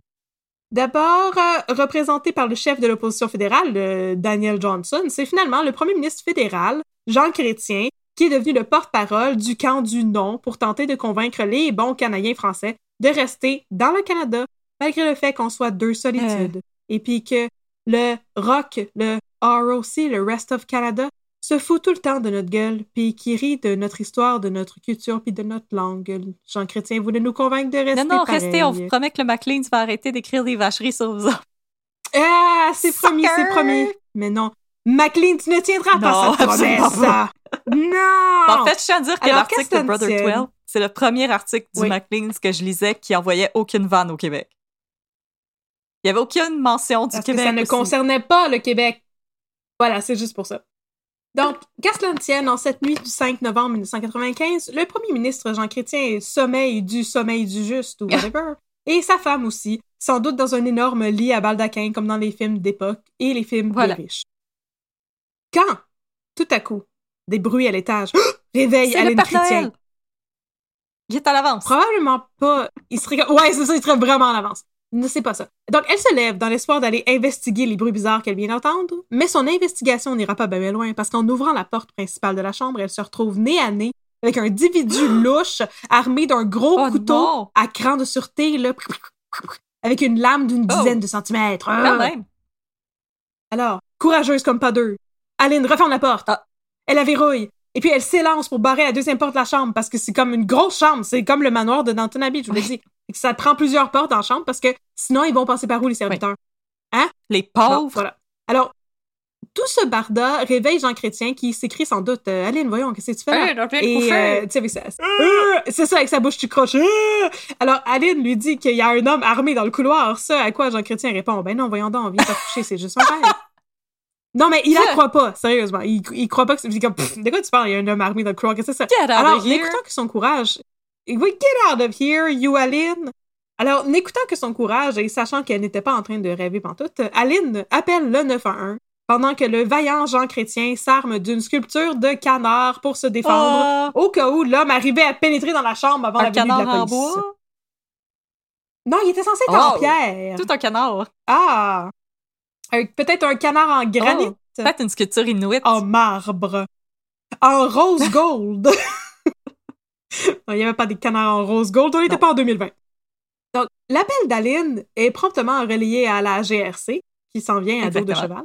Et la GRC, de toute manière, assure habituellement la sécurité du 24 Sussex Drive et elle est bien étonnée d'entendre qu'il y a un intrus parce que personne n'avait rien remarqué. Voyons donc, on a dit, y a-tu des intrus? Puis y a personne qui a répondu, on était correct. C'est ça, on a fait notre, notre, euh, notre S'il y a des round, intrus, levez la main. Ah! Personne n'a levé la main, il n'y en avait pas. Donc, 6 à 10 minutes plus tard, la GRC s'est pointée à dos de cheval. Ils seraient arrivés plus vite, mais apparemment, ils avaient oublié leur clé. Wow! Wow, la GRC! Sans... Je sais. Et sans plus de fracas ni de tracas, la police a précédé, procède pardon, à l'arrestation d'André Dallaire, 34 ans, qui était le individu armé du gros My God, ça a été simple. T'as-tu fait un effort, André? Ouais, non, il a, il a juste attendu là. On va en reparler justement de ça. mais Il a ju- juste. à- il attendait sur de la porte. Donc, lors de son arrestation, la police lui a demandé ce qu'il faisait là, euh, André Dallaire, ce à quoi il aurait répondu qu'il était venu pour trancher la gorge du premier ministre, ce qui était comme pas mal. Parle-moi de ça, un gars honnête. Ben oui, c'est ça, exactement. C'est comme, ben, je m'en venais le tuer, je m'en venais le tuer. quoi ça a bon, que tu- je veux que je te mente en pleine face en Je m'en plus d'entrer par, par le chez le monde? de Noël. là. Non! Prochaine partie en route vers mon premier procès. Immédiatement, André Dallaire est incarcéré dans une institution psychiatrique en attente de son procès pour entrer par effraction. Et non pas infraction, que j'écris tout le temps et je l'ai peut-être déjà dit. s'excuse. Je m'en excuse, c'est de l'entrée par effraction. Donc, procès pour entrée par effraction, possession d'armes dangereuses et tentative de meurtre. Ça va pas bien. Ça va pas bien. Rapidement. Non, non, non, ça va pas bien. C'est pas des bons chefs d'accusation Ça risque de suivre. rapidement. Ça risque de suivre un bout. Une certaine lumière se fait sur l'identité de ce individu. André Dallaire est âgé de 34 ans.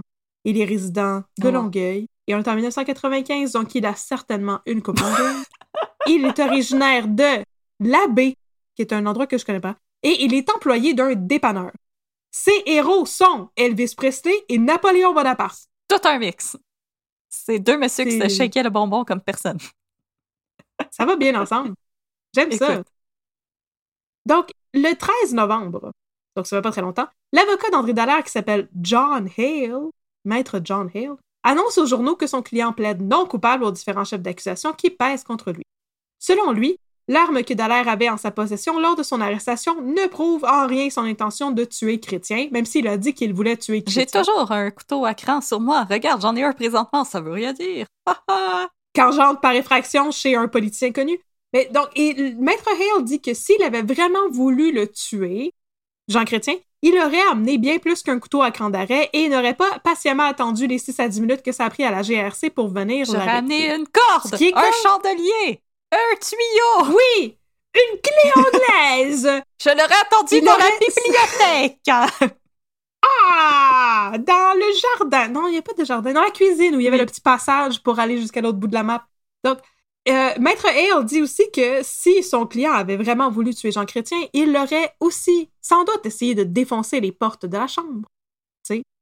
Ou de trouver l'autre entrée de la chambre que Aline Chrétien avait verrouillée. Il était pas très motivé, là. Non! C'était comme un off day. Ouais, il tu était sais, j'y vais-tu, je vais-tu pas, je vais s'asseoir. Il avait je déjà, il avait fait son leg day au gym, là, il avait les jambes raquées. Ouais, c'est ça. Bon, en tout cas. Fait en décembre, la Cour accorde un délai aux procédures pour que des experts puissent évaluer la condition psychologique d'André Dallaire, qui est sous traitement dans un hôpital psychiatrique depuis son arrestation.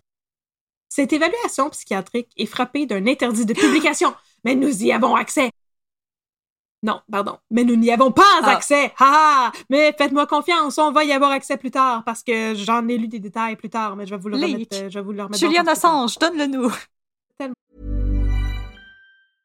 Hey, I'm Ryan Reynolds. Recently, I asked Mint Mobile's legal team if big wireless companies are allowed to raise prices due to inflation. They said yes. And then when I asked if raising prices technically violates those onerous two year contracts, they said, What the f are you talking about, you insane Hollywood ass?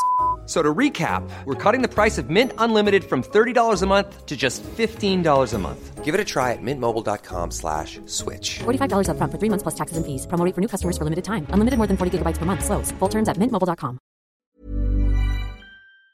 Vraiment bien dit. Vous voyez pourquoi qu'on n'enregistre pas en direct d'habitude, c'est parce que je peux peux me reprendre quand j'ai une phrase comme ça. Donc, en janvier 1996, le juge Gerald Binda de la Cour ontarienne décide qu'André Dallaire devra demeurer sous traitement psychiatrique en l'attente de son procès. Donc, qu'il n'est pas question qu'il soit libéré sous confinement, ni sous condition. Non!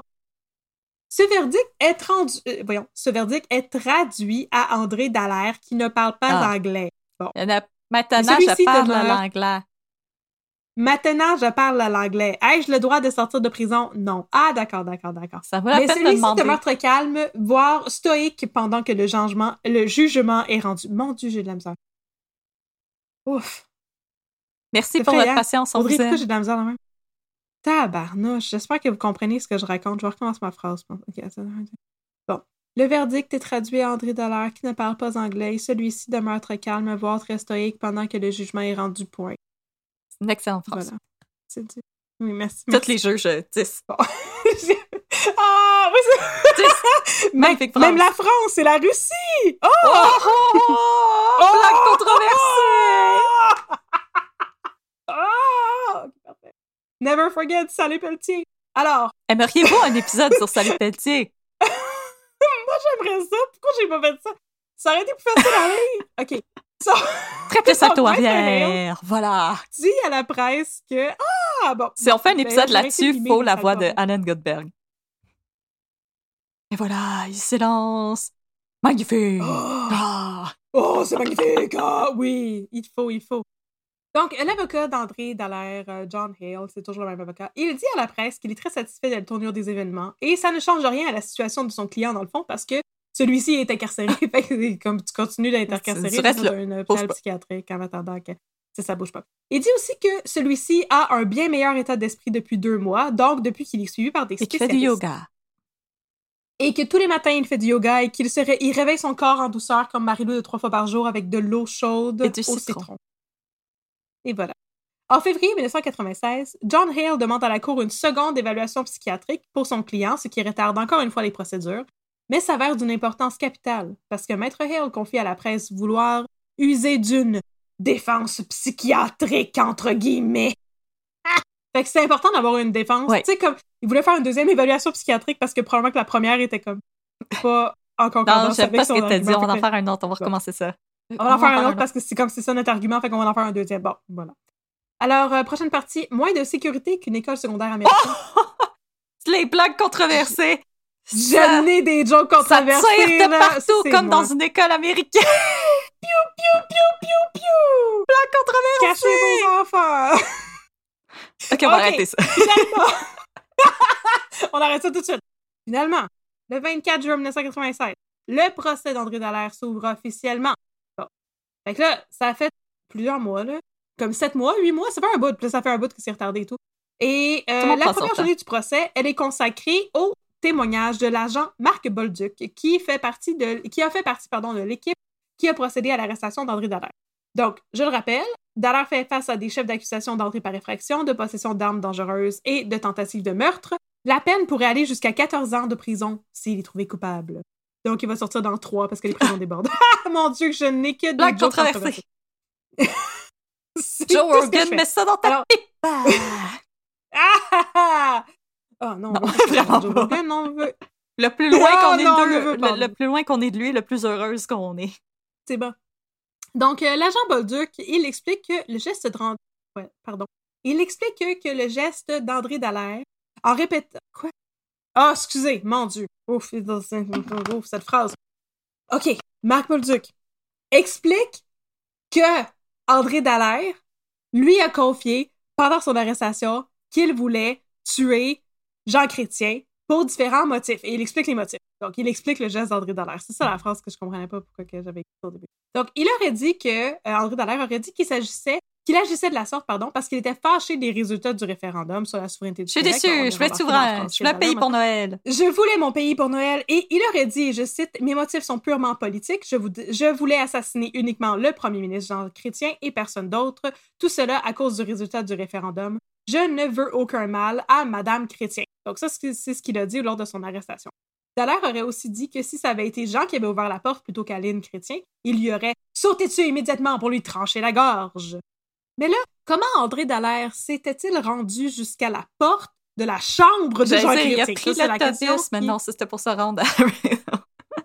jusqu'au 24 social. Donc, c'est la question qui est sur toutes les lèvres à ce moment-là. Fait que là, vu qu'on a un agent de la GRC on the stand, on va lui poser la question. Alors, Bolduc explique que Dallaire aurait gravi une petite pente du côté arrière de la maison, au bord de la rivière des Outaouais, et qu'il aurait ensuite sauté la clôture et brisé une vitre, la vitre d'une porte, et ensuite, il ouvre la porte et il rentre dans le domicile par la porte du semble que c'est quand même trop facile. Oui, ça lui aurait pris deux heures Ah. et demie à escalader la clôture parce qu'il aurait commencé par faire le tour du domicile plusieurs fois en agitant des branches d'arbres et en lançant des roches sur des caméras de sécurité pour attirer l'attention des gardiens de sécurité. Ah. Mais finalement, ça aurait comme pas vraiment fait de différence parce que, comme les gardiens de sécurité dormaient au gaz, que je vais vous expliquer un petit peu très très bientôt. Quand André Dallaire a finalement gravi la clôture, l'alarme aurait été déclenchée, que bien sûr, il y a un système d'alarme. Mais pour des raisons qui ne seront pas révélées par notre brave agent Bolduc, les gardes ne l'auraient pas remarqué, mais les raisons m'a vous les révéler plus tard.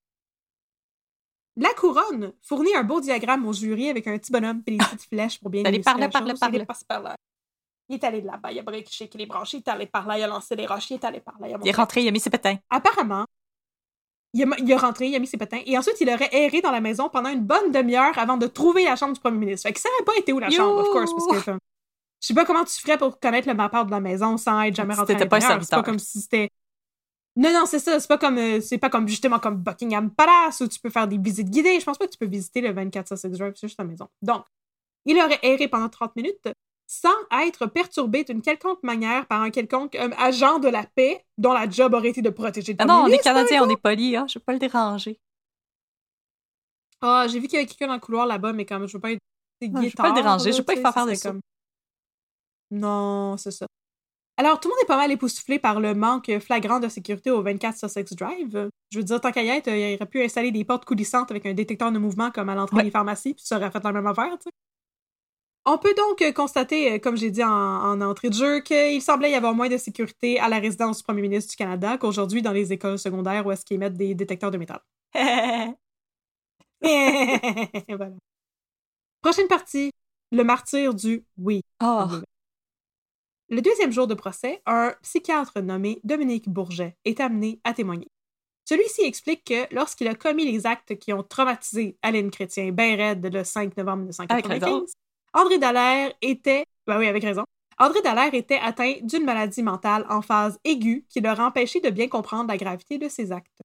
La maladie mentale, c'est la schizophrénie, dont Dallaire avait apparemment un diagnostic depuis l'âge de 15 ans. D'accord. Euh, 16 ans, pardon. Donc, depuis, un bout, il a 34 ans. Ça fait longtemps quand même que tout le monde est au courant qu'il est schizophrène. Lors de son entrée par effraction, selon le docteur Bourget, Dallaire était en plein délire paranoïde lié à sa schizophrénie.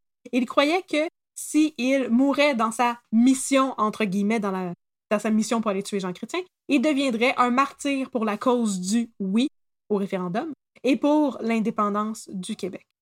Donc, toujours selon le docteur Bourget, André Dallaire n'aurait pas vraiment eu l'intention de faire du mal à Chrétien.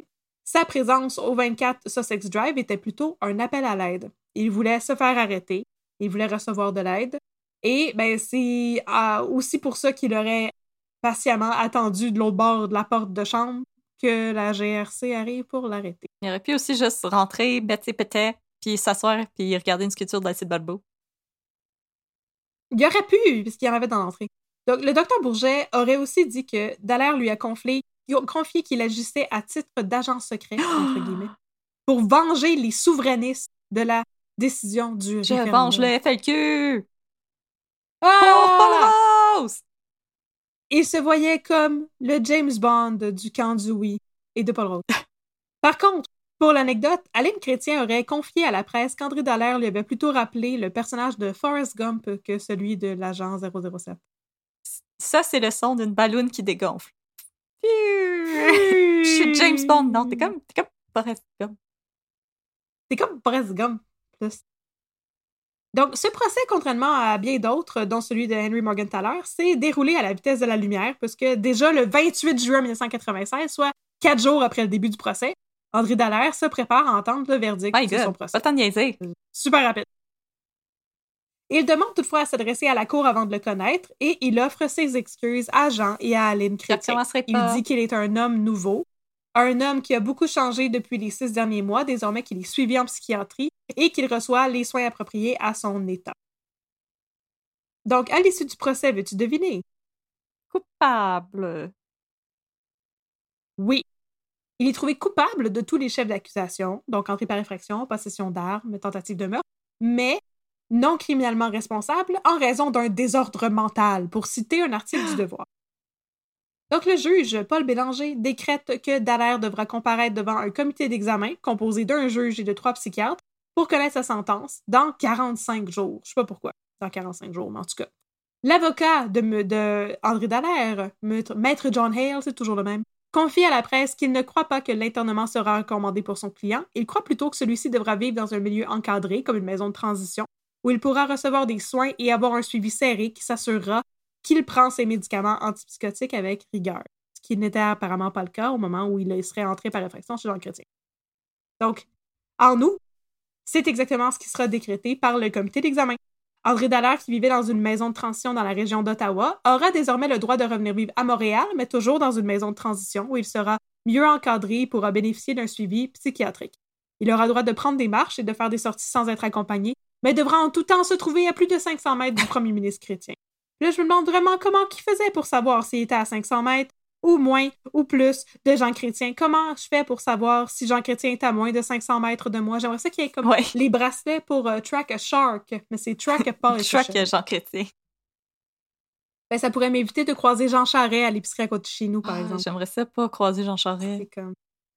Ouais, j'aimerais vraiment ça, parce que j'ai déjà croisé Jean Charret. Je J'ai déjà croiser. servi Jean Charest. Jean Charest, c'est notre arch nemesis en tant qu'étudiante de la grève Correct, de c'est 2012. fait nous euh, autres. effoirer hier pour la course à la chef euh, des partis conservateurs, mais en même temps, c'est une espèce de psychopathe qui l'a emporté. euh, Ben, c'est ça, j'allais dire. Je suis pas sûre que c'est une bonne nouvelle. En même temps, n'importe qui qui aurait gagné euh, la course à la chefferie du Parti conservateur, je ne l'aime pas. Ah! Technicien euh, Ah. nous informe qu'elle a déjà croisé Jean Charest dans un avion. Ah, mais c'est encore pire parce que t'es Pogné avec lui pour euh. toujours. Ah là là. Alors, prochaine partie. Racontez-nous vos Et la anecdotes de sécurité dans tout ça. Oui, absolument. Ou de politiciens. Donc, prochaine partie, et la sécurité dans tout ça, parce que je vous avais dit que j'allais vous raconter ce qui se passait Ouais. avec les gardiens de sécurité De qui faisaient pas leur job. jouait-tu au crible? Fait que là, c'est bien beau tout ça, tout est bien qui finit bien, personne n'est mort, et André Dallaire s'est excusé d'avoir fait peur à Aline Chrétien. pardon, Mais nom. une telle chose a-t-elle pu se produire? Pardon, temps. Aline Chrétien. C'est la question qui- que s'est aussi posée la GRC suite aux événements du 5 novembre, et ça a instigé une enquête à l'interne. Parce que, tu sais, il y a du monde qui a comme un peu échappé à la. Au terme de l'enquête, dont les résultats n'ont pas été rendus publics sans doute pour des raisons de sécurité nationale, quatre agents de la GRC ont été suspendus. La GRC a aussi installé des meilleurs systèmes de sécurité, comme des meilleures caméras et des systèmes de détection de mouvement. Pourtant, selon le magazine McLean, ah, le problème n'était peut-être pas uniquement lié à un système de sécurité obsolète, mais plutôt à des erreurs humaines. Ah, En effet, il serait connu dans le milieu de la police que l'affectation au 24 Sussex Drive est de loin la plus plate que tu peux savoir parce qu'il se passe jamais rien Ah. du genre. C'était effectivement la première et dernière fois que ce genre de choses arrivait. on n'est pas assez violent au Canada. Non, c'est ça. Et par conséquent, la GRC n'avait pas l'habitude d'affecter ses meilleurs membres à veiller à la sécurité du premier ministre. OK. Ah. Quand même, OK. On Ouais. n'envoie pas nos meilleurs. Ça, c'est euh, Ça coûterait trop ça, c'est. Bobby. tu sais. Il s'enferme dans ses lacets, puis euh, il est pas capable d'écrire comme il faut, mais euh, il est bien sympathique, puis euh, il dort pas la nuit, fait qu'on pourrait l'amener veiller de nuit au 24 Ça, c'est Simon, euh, il mange la colle. il mange la colle, puis il est pas capable de pitonner sur un téléphone, mais on l'aime pareil. Alors, il y a donc euh, des lacunes assez importantes et assez considérables dans la sécurité euh, du premier ministre. Et c'est le genre de choses qui va devenir d'autant plus manifeste quelques années plus tard lorsqu'un autre événement aura lieu qui mettra en jeu la sécurité et l'intégrité physique du premier ministre Jean Chrétien. Encore Jean Chrétien. Ça va arriver le 16 août 2000 à l'île du Prince-Édouard. Est-ce que tu sais de quoi je parle? Oh oui, oui, oui, oui. Alors, le 16 août, Jean Chrétien se trouve au PEI, Prince Edward Island, pour sa campagne de réélection. Il, fait un arrêt dans la magnifique ville de Charlottetown, la capitale des patates. Il serre des mains, il embrasse des têtes de bébés. Quand un homme s'approche de lui et lui écrase une tarte à la crème au visage. Oh là là là là là là. L'entarteur Evan Brown, un dramaturge de Un 24 ans, dramaturge! dit qu'il voulait manifester en faveur d'une réforme sociale prenant plus en compte les étudiants et les pauvres. Hey, aux États-Unis, ils les abattent, puis nous, on leur envoie. Donc, il a Ah. été arrêté, Evan Brown, et amené par les policiers alors que d'autres partisans l'applaudissaient. Je suis pas pour le gaspillage de nourriture, encore! mais bravo! Encore! On recommence! Brown disait qu'il faisait partie de la PEI Pie Brigade, la ça. brigade des tartes de du précédent, un groupe Pie qui voulait Pie. utiliser l'entartage comme outil politique. I mean, Mhm, mhm. Selon un article du TVA, du TVA, de TVA Nouvelle, cette tradition d'entarter les politiciens pour signifier son désaccord sur des questions politiques était jusqu'alors une tradition, une tradition exclusivement québécoise. ah, mais c'est correct. Hein? il y avait des politiciens qui s'étaient entartés, mais juste au Québec. C'est ça. Donc, Jacques Parizeau, Pierre Bourque et Jacques Duchesneau avaient tous été victimes d'entartage par le passé. Au terme d'un court procès, Evan Brown a été condamné à 30 jours de prison pour avoir entarté Jean Chrétien. Et par la suite, plus personne n'a tenté de l'entarter ou d'envahir son domicile. tranquille, Et c'est ainsi que se termine mon histoire. Oh, Ah, voilà. Ah, donc mes sources que j'ai oublié de nommer. Ok, il y en a trop, j'ai noté ça. J'ai pas dans mon écran, j'ai comme, j'ai comme 20 liens, là, fait que c'est- Des articles sur la BNQ ainsi que euh, plusieurs articles de euh, la CBC en anglais, ainsi que euh, une page de... comment ça s'appelle ça? Le bilan du siècle? Ouais, le bilan Oui. du siècle. Le bilan du siècle, voilà, c'était mes sources. Donc, voilà, c'était la fois où quelqu'un a essayé de tuer Jean Chrétien et par la suite, quelqu'un a réussi à entarter Jean Chrétien. C'est smooth. Je, Merci je vous recommande pas de faire merci. ça, mais euh, c'est smooth. Merci, merci. Voilà, c'est Voilà, terminé. on vous a raconté des histoires de crimes. On espère que vous avez aimé ça, que vous avez été euh, divertis. Are you entertained? Oui. Joaquin Phoenix! Je vous envoie dans la fosse! Il y en a un en arrière de moi! ça, ça se traduit. Un très gros dodo! Alors, Il n'a pas bougé pantoute, ça. Il ah, dérange elle a bougé. Sa tête était de l'autre côté quand Oui. on a commencé, puis là, sa tête est là. Bon, ben, j'ai même pas marqué. C'est incroyable. Alors, si Oui. vous aimez ce que vous venez de voir et d'entendre, je pense que vous êtes déjà au courant, mais vous pouvez nous suivre sur les réseaux sociaux. Nous sommes sur Facebook, nous sommes sur Instagram, un peu de crème et un peu de crème dans ton café. On a encore une boutique de, de linge et de pétantes. Mais sinon, Oui. ça vous intéresse, naturellement, la semaine prochaine, nous allons être au Festipod à la Maison de la Mhm. Culture Maisonneuve dans Hochelag. Il reste encore quelques billets. On a eu euh, une réunion cette semaine. On a su qu'il restait 40 billets. Yes. Alors, précipitez-vous. C'est quand même beaucoup. Il y a de la place pour tout, toutes vous et toutes Il y a de la place pour tout le monde. Et, sachez-le, Catherine et moi serons là. Nous allons avoir une table de marchandises. Et Oh là là, oui. je vous gâte. Oh là là. J'ai désigné une nouvelle tasse juste pour le Festipod. Oui! Et elle est très jolie. vrai! On, ne Oh oui! on, on devrait la révéler cette semaine sur les euh, réseaux sociaux. C'est vrai, on va faire Yes, ça. sir. autres. On est fine de même. Ben oui, on l'est. Euh, sinon, euh, on va être à Québec aussi. Le. Il est écrit sur mon mur. 15, 15 octobre, octobre. on va être à Québec au Saint-Suave. Ça va venir euh, bientôt dans les réseaux sociaux si vous voulez aussi assister en ça. À ça, dans la vraie vie. Désolé, mon autre chat, lui, euh, tente une attaque. Si vous voulez voir moi, qui est pas capable de lire des phrases, encore. Ou moi, qui euh, pogne les nerfs après la technologie. Aussi. Ben là, Il il y va pas avoir de technologie, on va juste comme y aller puis parler. Mais si vous pouvez pas être là, inquiétez-vous pas, parce qu'on va finir par enregistrer l'épisode qu'on va faire. On va comme l'enregistrer après coup. À moins qu'on l'enregistre sur place. On n'a pas décidé ça. On va rire à nos, à nos jokes. On va tout refaire les mêmes blagues.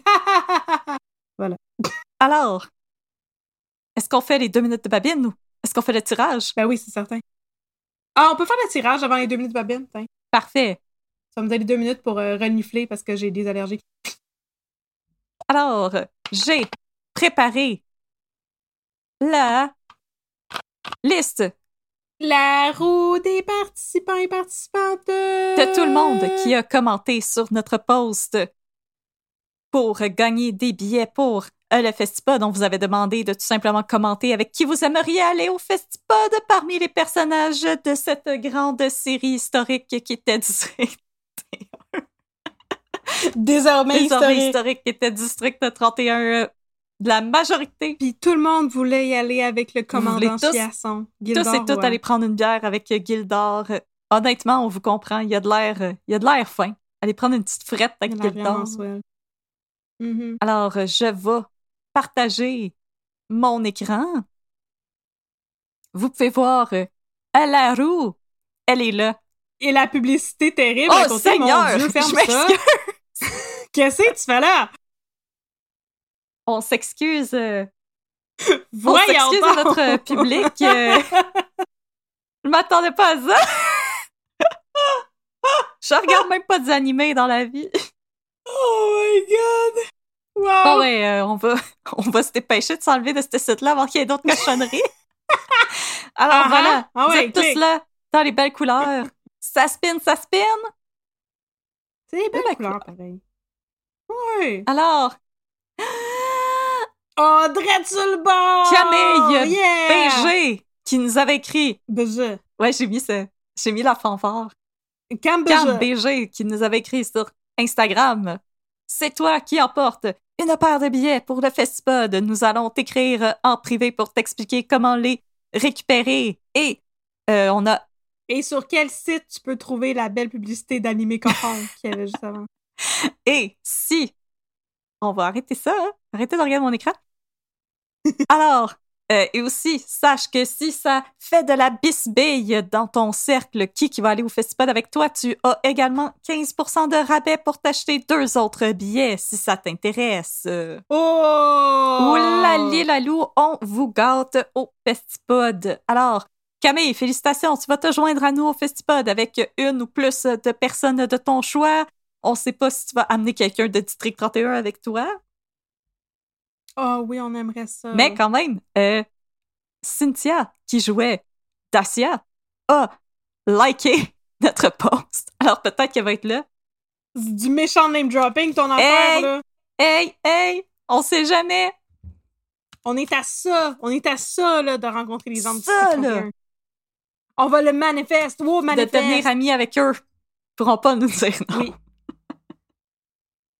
Ils pourront pas. Ils auront aucun choix. Alors, maintenant qu'on en a parlé de District 31, Ah ah. c'est le Ah temps ah. de partir. Les deux minutes de babine!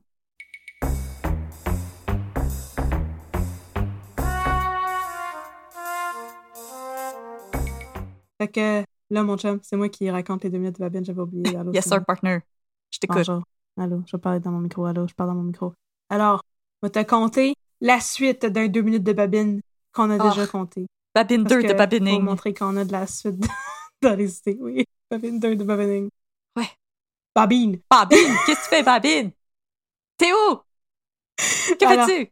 C'est c'est l'histoire des deux minutes de Babine, de qu'est-ce qui s'est passé après que tout le monde a organisé un party de burn-out à Patrick. Wouhou! Burn! Wouh! T'es Burn-out. Celebrate le burn-out. Come on. Je t'ai acheté 10 Alors- sushis. Come on! Come on. On est 16. C'est correct. Et deux figurants qui savent pas trop quoi faire. Ah, mais si j'étais figurante dans le District 31. Bon, ok. Non, c'est correct, je reviens à l'histoire. Mais non, si j'étais figurante dans le District 31, je passais tout mon temps à m'imaginer c'est quoi le nom de mon personnage. voilà. Je, Voilà. je un gros Donc- background. Après le burn-out de Patrick Yes. Bissonnette. Patrick Bissonnette est parti de District 31. Non! Pendant comme six mois, pendant une demi-saison, il était bye-bye. pas là. Mais en fait, c'est parce qu'il était en train de monter un show au théâtre qu'il était pas là. Vincent Ouais. C'est pas Patrick Bissonnette. Donc c'est pour ça que le Patrick personnage n'était plus dans l'émission. Non, c'est c'est pas, euh, il s'est pas euh, recyclé metteur en scène. Euh, donc, pendant que, pendant que Vincent Guillaumotis est en train de monter euh, Des souris et des hommes au théâtre euh, Jean Duceppe, il me semble que c'était à Jean Duceppe. Ouais, me semble. En tout cas, je sais pas trop. Ouais, Ou c'est bon TNM. ça, bravo, c'est le fun ça. Ça, c'était le fun. Non, Ok. c'était pas au TNM. Euh, donc, pendant qu'il est en train de monter un show de théâtre, ben, il était pas dans l'émission. Puis là, pour justifier qu'il était pas dans l'émission, son personnage est parti se chercher, chercher le sens à Faire sa le vie tour du et monde. faire le deuil. Faire le deuil de Magali Lépine-Blondeau. Enterrer Magali autour Lépine du Blondeau. Alors, une fois de temps en temps, Patrick Bissonnette appelait le District 31 pour skyper avec ses partenaires. Yes, sir. Puis là, à toutes les fois, la caméra s'ouvrait. Là, c'est le fun, je peux vous le mimer. La caméra s'ouvrait. Puis là, il y avait une jolie femme avec un beau décolleté. Mm. Puis la madame était comme Hola! ou comme Ciao! ou Guten Tag! Puis après ça, la fille, elle partait. Puis Patrick était comme Yo la gang! Euh, je suis à Mexico! Euh, je suis à Rome! Euh, je suis à Berlin! Toi, t'es comme Wow! C'est la nouvelle femme de ma vie. Je m'en vais élever des kangourous. sexe! Ouais, aussi. Having so much sex with all the With all the strangers all over the kangourous? world. Quoi? Donc, fait que là, ah, with all the kangourous? Fait que là, c'est ça. Il était parti euh, dans un sexcation autour du monde. Puis là, toutes les fois qu'il appelait, comme à toutes les comme 10-15 épisodes, il appelait pendant genre 30 secondes. Puis le Bruno était comme, je m'ennuie tellement de toi, mon job. Fait que là, il, à toutes les fois, il était comme, hey, je suis à Berlin, hein, je prends soin de moi, puis je sors dans des raves. Habillé en cuir, certainement, parce que je Ouais. pense que le monde à Berlin. Tu vois, je, tu vois, je suis en Allemagne. là. Ah, t'es Wow! en Allemagne. Ah, j'ai oublié de faire le truc des emojis. donc, euh, donc c'est ça. À toutes les fois, il faisait ça. Puis à un moment donné, à un moment donné, OK, il était au Kilimanjaro. Oh! Attends. Puis là, il, a, il a dit à tout le monde, wow!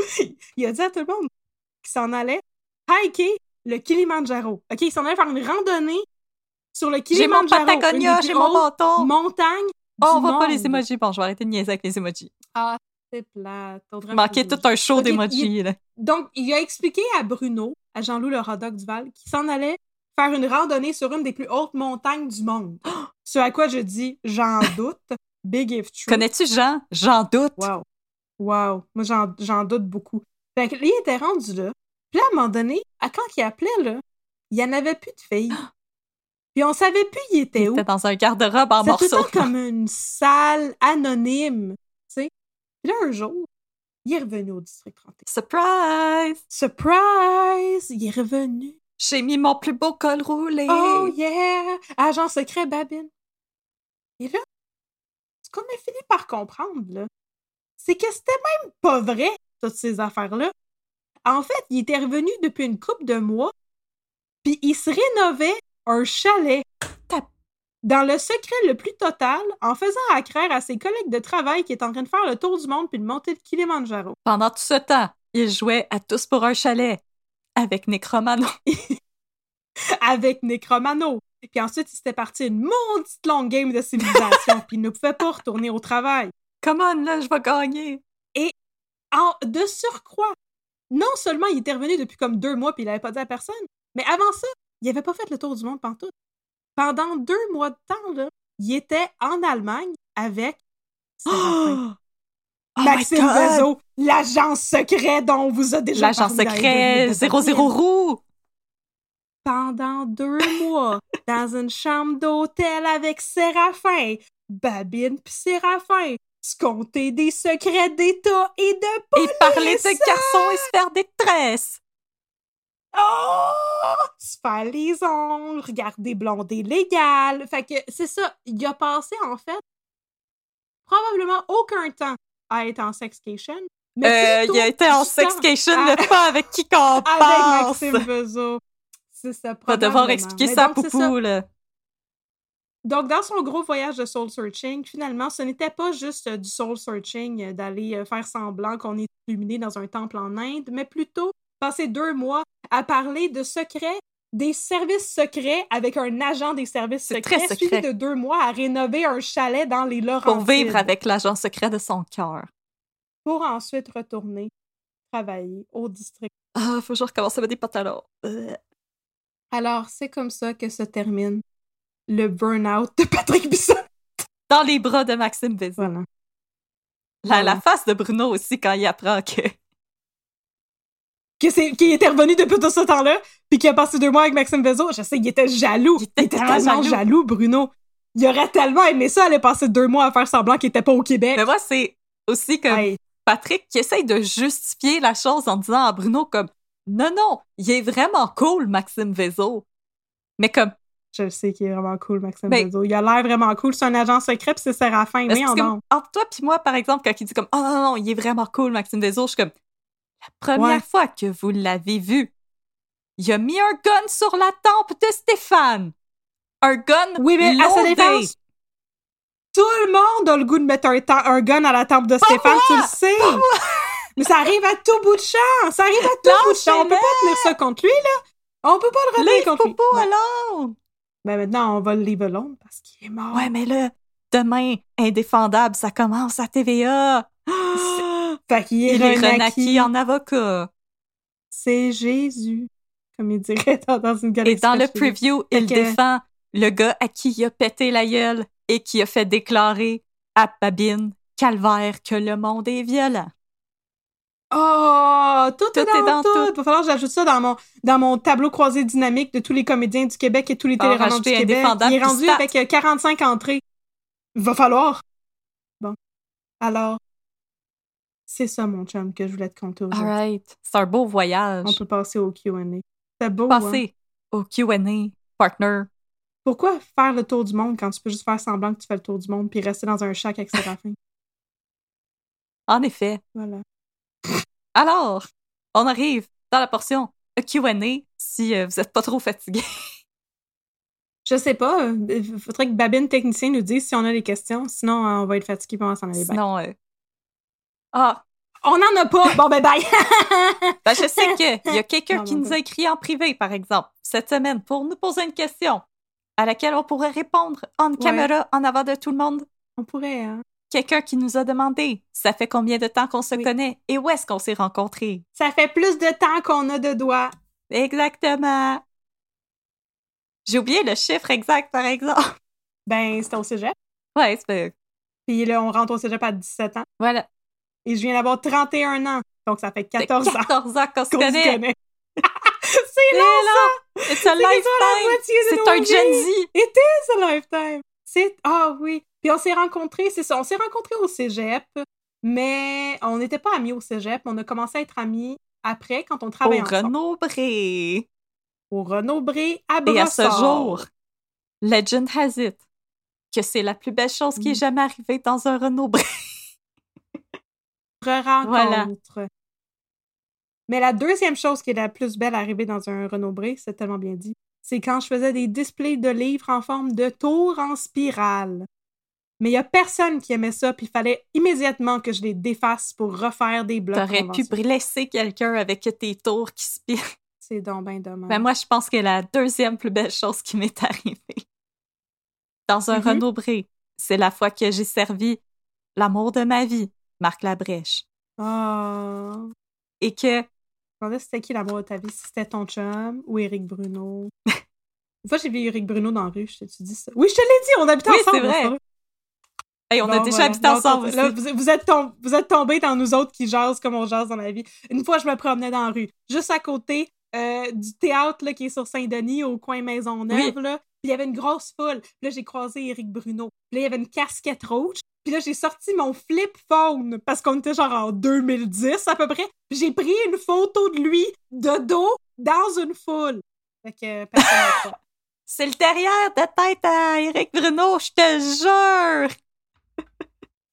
Mais C'est juré, craché. Mais euh, non, mais la fois que j'ai servi Marc Labrèche, en plus, il était vraiment cool parce que c'était comme dans le temps de Noël, puis il voulait un livre. Puis pour faire une commande, il fallait mettre un nom sur la commande, puis il fallait que j'appelle un autre Renaud Bré pour que le livre vienne à notre Renaud Bré.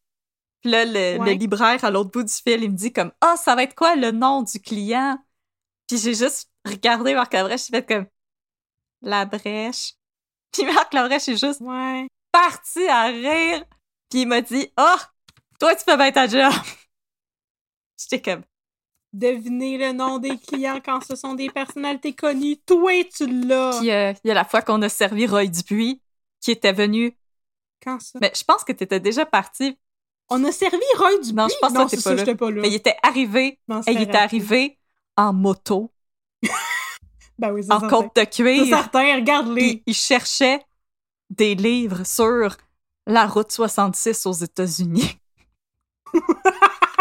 Il préparait sa, sa crise de la cinquantaine. là. Exactement. Son midlife crisis. Ah, Ah, on a des questions. Roy, on Si vous aviez Oh my à god, adapter oui! un de vos cas en film, ce serait lequel? Et le casting? Ah, c'est Norbeau, puis François Arnaud. non, c'est une joke, c'est vraiment ça. non, mais c'est un parfait casting, ça. Euh, je sais pas. Moi, j'aime mes old-timey cases. Ouais.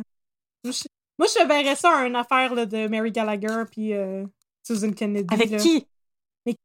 Mais qui pourrait jouer? Qui? Ah, je sais! Vincent Leclerc. Il joue le capitaine. Il pourrait jouer Mary Oh. Gallagher. Non, Mary Gallagher et Susan Kennedy. Tous les personnages joués par Vincent Leclerc. Non, je sais pas, sérieusement. C'est une maudite bonne question. Laisse-moi penser à Hmm. Ah oui, je sais. Je veux une affaire avec euh, Maurice Duplessis, fait que mettons comme le début de mon cas du FLQ, puis ce serait euh, notre Paul Doucet national qui jouerait Maurice Duplessis. Ah! Ça, c'est un bon Ça, ça casting. vraiment bon. C'est un bon casting, hein. C'est comme... Ouais, ce serait écœurant. Ouais. Je voudrais un, un truc de Maurice Duplessis avec Ben, Paul pour vrai, Doucet. une série sur le FLQ, ça serait comme excellent, là. Radio Cannes, mettez-vous là-dessus, Ouais, là. Ouais, je sais. Est-ce que Vincent Guillaume-Matisse va vouloir jouer Paul Rose pour la troisième fois pour faire un tour du Il est chapeau? rendu ben trop vieux. Mais non, mais il est rendu mais ben il trop peut vieux. faire Paul Rose qui réfléchit à sa vie. Ouais, là, il pourrait être joué par, euh, Paul Rose qui par de un de ses fils. y a-tu des fils? Je sais même. Ils sont pas, ils sont pas rendus vieux de même, ces enfants, Ouais, à mon non, hein. avis. là. C'est pas, euh, c'est pas Sébastien Delorme, mais... mais Bonne euh, fête, euh, non, fils de. Sébastien Delorme. FLQ. Paul Doucet, puis sinon, je sais pas qui pourrait jouer qui. Un- ça serait un gros casting. Mais, ah, ah, ouais. Ça prendrait du monde jeune, là, comme euh, Joey Scarpellino. tu, tu, es-tu jeune, lui? Il y a nos monde jeune, je sais pas. Parce que, à un moment donné, tu connais juste les acteurs qui sont comme plus vieux que toi parce que t'as comme grandi Avec hein, eux. tu sais, J'allais dire Émile Procloutier, mais lui, avec, il est plus vieux que nous autres. Tout le monde est Arrêtez d'être vieux. Non. Continuez, vous êtes. Ouais, bon. C'est tout, c'est un tour de réponse. J'ai assez. euh, disjoncté. Oh. J'ai assez pété un câble sur euh, Maurice Duplessis. Ah, je. Mais moi, j'aimerais vraiment ça, Myriam Bédard, je pense. Que ça pourrait être Oui. vraiment bon avec. euh, Oui. Oh my god, celui qui jouait dans C'est comme ça que je t'aime, Milan Soulami, qui pourrait jouer. euh, J'ai massacré son nom, je suis vraiment désolée. Je sais pas, je l'ai pas écouté encore. En tout cas, c'est celui, Mais je te crois, oui. celui qui jouait euh, Pour jouer Oui, Nima Mazari? pour jouer Nima Mazari. Ok. Puis euh, Myriam Bédard. Mhm. Je pense Christine Beaulieu. Oui! Ah, ça, c'est... Ah, ça, c'est bon. Je suis d'accord. Je pense C'est que bonne, Christine Ball. je pense qu'on a, Oui. on a quelque chose ici, là. OK, les autres questions. De, Ah, ben oui, hey, on commence à en avoir, là. Faut répondre aux questions. de Mylène Gosselin. Quelle est l'histoire que vous avez préféré couvrir? Je sais pas. le FLQ! Je pense que c'est ça. C'était vraiment Ouais. bon, le FLQ, là. T'as fait une job de feu, là. Ben, ouais, non, le FLQ, c'est c'est celui qui m'a comme le plus hanté, là. Qui est vraiment resté avec moi une fois que j'avais fini. J'étais. Comment je vais faire pour arrêter de penser au FLQ tout le temps? FLQ Build. Comment je vais faire? Mais je me. Tu sais, j'ai vraiment pas de mémoire, puis je me rappelle pas c'est quoi toutes les autres affaires que j'ai faites. Moi aussi, des fois, je suis comme, ah, j'ai fait ça, moi. On dirait que j'ai tout oublié. Ah, j'ai fait ça, moi. Sinon, euh, j'ai vraiment, j'ai vraiment aimé. euh, Moi, j'ai vraiment aimé faire Norbourg, là. C'était vraiment divertissant. Ouais. Il était vraiment. Ah, il était tellement con. Mais sinon, j'ai vraiment aimé faire Sinard. C'était. C'était tellement Ah fascinant. oui, c'était vraiment. Gertrude Avec Van Gertrude Van Boom. Mais. Ok, je vais aller regarder vite vite, c'est quoi nos 20 millions d'épisodes, là? Ah oui, j'ai beaucoup aimé vous parler de. C'était facile, euh, c'était comme. J'ai pas eu à scroller longtemps. Vous parlez de Pacific Plan, Ah ouais. la commission Caron sur la corruption policière, là, parce que ça, c'est comme mon gros dada, là, l'histoire. Fait que. Ça. Ça, je pense que ça paraît, là. Mais ça, c'est euh, Paul Doucet dans un film de Patrick Plante aussi. Paul Doucet dans tous les films. tous les films. Paul Doucet. Voilà. On te veut. Tous les films. Même si t'as aidé à couvrir le meurtre de Popo. Ben oui, oui. Euh, une question du chat, mais ça dit qu'on n'est pas obligé d'y répondre. Fait que, partner, moi, je te suis. Euh, dans un épisode, on a mentionné qu'on a été victime d'une invasion à domicile. Est-ce qu'on peut en savoir plus? Ah! Oh boy, veux-tu que je le Comme tu veux. C'est quand, c'est quand même quelque chose. Ok, on va, on va faire, je vais faire un trigger warning pour euh, Histoire terrible, en général. C'est bon. Euh, on était. euh, C'est pas mal terrible. Ok, c'est la première fois que je raconte ça en public, ça va être le fun. Fait que c'était le milieu de la nuit. On était au mois de février-mars, c'était l'hiver. Ouais, ben, c'était vraiment l'hiver, Euh, parce que je pense que c'était pendant la nuit blanche à Montréal. Parce que moi, j'étais pas là oui. parce que je travaillais tard au musée. C'est ça. Mais moi, j'étais là. On habitait dans un super gros appartement. Puis euh, il y avait euh, mes trois autres colocs qui étaient là euh, quand c'est arrivé. Fait qu'au moins, j'étais pas toute seule. Et il était peut-être 3-4 heures du matin quand on a commencé à entendre des gros, gros, gros coups. Il y avait quelqu'un qui fessait sur notre porte d'entrée. Fait que euh, moi, j'ai appelé la police. Puis pendant ce temps-là, ben, mes colocs essayaient de mettre quelque chose devant la porte parce qu'on comprenait pas. Il y avait vraisemblablement quelqu'un qui essayait de rentrer chez nous, comme de défoncer. On a fini par comprendre que c'était un gars qui était en train de faire un bad trip. Euh, il s'est mis à vomir sur notre perron. Fait que ma coloc, qui était très, très, très courageuse, elle est sortie par en arrière, elle a fait le tour pour aller en avant. On a réussi à ouvrir la porte parce qu'il y avait tellement fessé fort sur la porte qu'elle était en train de sortir de ses gonds, fait qu'on était comme pas capable de l'ouvrir. Ça a pris du temps, là, une fois qu'on a réalisé que c'était pas quelqu'un qui voulait nous tuer, c'était quelqu'un qui était comme en Puis dans le détresse. fond, juste euh, Puis pour préciser, par contre, euh, notre appartement, l'escalier était à l'intérieur. Ouais, c'est pas un escalier extérieur comme qu'on Ouais. voit euh, beaucoup. non, non, c'est ça. Fait que la personne était à l'intérieur sur notre palier. c'est un palier intérieur. À l'intérieur du building. Fait que c'est ça, ma coloc est sortie, puis elle était sauveteuse, fait qu'elle connaissait euh, les méthodes de réanimation, fait qu'elle a commencé à y faire le, le- le CPR euh, pendant que moi, je parlais avec euh, les ambulanciers qui s'en venaient. Euh, puis c'est ça, ça a été vraiment une grosse affaire. Là. Puis là, c'est ça, je suis capable de le raconter parce que ça fait comme plus de dix ans. là. Ouais. Ça fait longtemps Mais une dizaine d'années à peu près. Mais comme sur le coup, j'ai eu, même, même encore jusqu'à comme très récemment, là, ben de la misère à dormir seule la nuit là, dans, dans un appartement. Là, comme si je suis chez nous et que mon chum est absent pour la nuit, je vais avoir ben de la misère, je vais dormir avec les lumières ouvertes et tout parce que même si tu comprends par la suite, tu peux raisonner, puis on comprend que c'était pas quelqu'un qui nous voulait du mal ni rien, c'est quelque chose qui euh, m'a rentré dedans, là, personnellement. non, ben, je me rappelle, moi, quand j'étais arrivée, en plus, la porte était arrachée. Ouais, la porte était arrachée. Quand la, la police a parlé avec nous un peu, ils sont partis avec le gars. On n'a plus jamais eu de nouvelles. On sait pas ce qui est arrivé avec lui, puis on sait pas si il a survécu, parce que je veux dire, il était comme, il était en grosse détresse, là. Le- le- C'est un jeune homme, là. S'il va mieux. euh, qui avait comme notre âge. Là. On ne sait pas s'il s'il va mieux. On, s- on a eu aucune nouvelle après coup. Mais c'est ça, il était comme 5 heures du matin, puis on était en robe de chambre en train de shaker dans notre salon. Fait que j'ai dit, OK, je vais aller acheter des beignes. On, il y avait un Tim. Hortons à côté de chez nous, on est allé au Tim Hortons 24 heures. J'ai ramené des beignes, des cafés, puis on a comme continué notre journée comme si rien n'était. C'était. euh, C'est ça. C'est pas le fun. Puis c'est peut-être une des raisons pour lesquelles euh, je m'intéresse à des histoires de crimes, justement. Pour faire face à nos, euh, à nos peurs. On les affronte. Ouais. Ah. Fait que c'est ça l'histoire. C'est pour ça que je ferai pas, tu sais, là, évasion à domicile pour aller trancher la gorge à Jean Chrétien, c'est une affaire, là. Je pense pas qu'il y a quelqu'un qui va essayer de rentrer chez nous pour me trancher la gorge. Je suis pas une politicienne. Si ça, ça me Mais fait là, pas faut peur. falloir qu'on arrête de faire des blagues controversées. Ah! Exactement. Exactement. Mais c'est ça. C'est ça l'histoire. OK. Ben, t'as super bien raconté ça, partner. Euh, Il y a Emma qui aimerait savoir si on avait fait un spécial America. Yeah! De quoi est-ce qu'on aurait parlé? Est-ce que vous aviez déjà des cas en tête? Et toi, euh, je pense que t'aurais parlé des Mormons. Ouais, ouais, j'aurais clairement parlé des Mormons. Ah, j'aurais clairement parlé des Mormons. Euh... Sinon, j'ai le goût de dire, OK, il y a un cas vraiment bizarre. Si ça vous intéresse, Les Petites Frousses, un autre podcast québécois, ils en ont fait un épisode là-dessus. Ça s'appelle The Watcher. C'est celui qui regarde. C'est du monde qui habite Ah dans non, une maison. ça, ça qui fait ont peur. commencé à recevoir des lettres de quelqu'un qui disait qu'il venait du voisinage, puis qui regardait chez eux, puis qui surveillait la maison. C'était The Watcher. Puis il surveillait la maison de génération en génération dans sa famille depuis comme des années et des années. Puis là, la famille a commencé à recevoir de plus en plus de lettres de cette personne-là qui avait l'air de comme connaître plein de détails sur leur vie, comme le nom de leurs enfants, puis tout ça. Puis c'était super inquiétant. Je vous aurais peut-être parlé de ça pour vous faire peur un petit peu. Ah, c'était creepy cet épisode-là. Let's Go to Court aussi euh, l'ont fait, The Watcher. Puis je me rappelle, j'ai eu de la misère à l'écouter tellement ça, ça faisait peur, là. C'est vraiment étrange comme histoire. Je aurais peut-être parlé de ça. Je pense que j'ai tellement aimé ça faire les ovnis de la place Bonaventure que j'aurais peut-être fait un cas de d'extraterrestres comme euh, Travis euh, Travis Walton.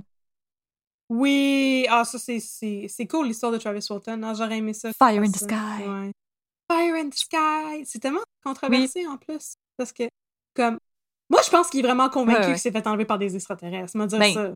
Je pense pas qu'il fait semblant. Ben, pour vrai, les gens qui parlent de ça, ils ont l'air tellement convaincus, puis comme, je sais pas, en même temps, on dirait que j'ai comme un malaise quand les gens leur disent que c'est pas vrai parce qu'ils croient tellement, puis je sais pas, je trouve que c'est un sujet vraiment comme intéressant à discuter. Puis j'aime Ouais. vraiment ça. Il y a aussi d'autres cas de d'apparition d'extraterrestres, mais qui se seraient passés plus comme vraiment à l'époque euh, des settlers, puis des choses comme ça. Fait que j'aurais vraiment aimé ça. Probablement un cas d'extraterrestre. au, au temps des pyramides Maya. Pyramide Maya, les extraterrestres. Mais non, j'aurais probablement fait Travis Walton, puis euh, quelques autres mentions Ah, euh, ouais. d'apparition du, du cinquième type, euh, quatrième type. Mais je pense qu'on devrait le faire un jour parce que c'est super différent des cas qu'on fait. Mais c'est juste parce que ce genre de choses-là, comme, n'est pas arrivé au Canada ou ça n'a pas été Ben, documenté de la même manière que ça l'a été aux États-Unis. Ben, j'ai l'impression que c'est parce que justement, au Canada, on a eu un quelque chose de. On a été plus open par rapport à ça. Comme je vous avais expliqué dans l'épisode de, de La place de l'aventure, on, on avait vraiment Ouais. une commission du gouvernement qui était Ouais. entièrement euh, dédiée à ça. Fait que j'ai l'impression que les gens Ouais. ils ont été comme plus ouverts par rapport aux expériences paranormales qu'ils ont eues. Tandis qu'aux États-Unis, c'est un peu plus shameful. Mais il y en a eu plus aux États-Unis. Fait que je sais pas, j'aurais envie de parler de ça parce que les autres histoires d'apparitions paranormales au Québec, j'ai trouvé un peu comme ça se raconte en 10 minutes.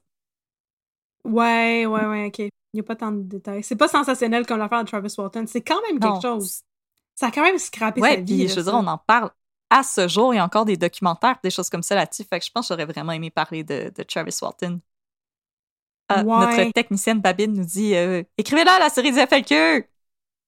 Ouais, puis aussi euh, qu'on devrait faire un spécial Spooky Halloween. Avoue ce que je pourrais parler de. Oh, oh. On devrait, on devrait faire ça. On a Sylvie. On va recouper les petites frousses. On a oui, Sylvie qui demande combien de temps ça prend faire des recherches? beaucoup d'heures. Beaucoup. La réponse est Ah. beaucoup de temps. Non, ça prend beaucoup de temps. Pour vrai, je pense que Sinard, ça m'a pris comme un mois et demi Ouais. de d'aller chercher comme toutes Mais les parce que des fois, on est chanceuse, puis mettons un livre qui a été écrit, fait qu'on peut juste prendre le livre, puis comme aller chercher les moments clés.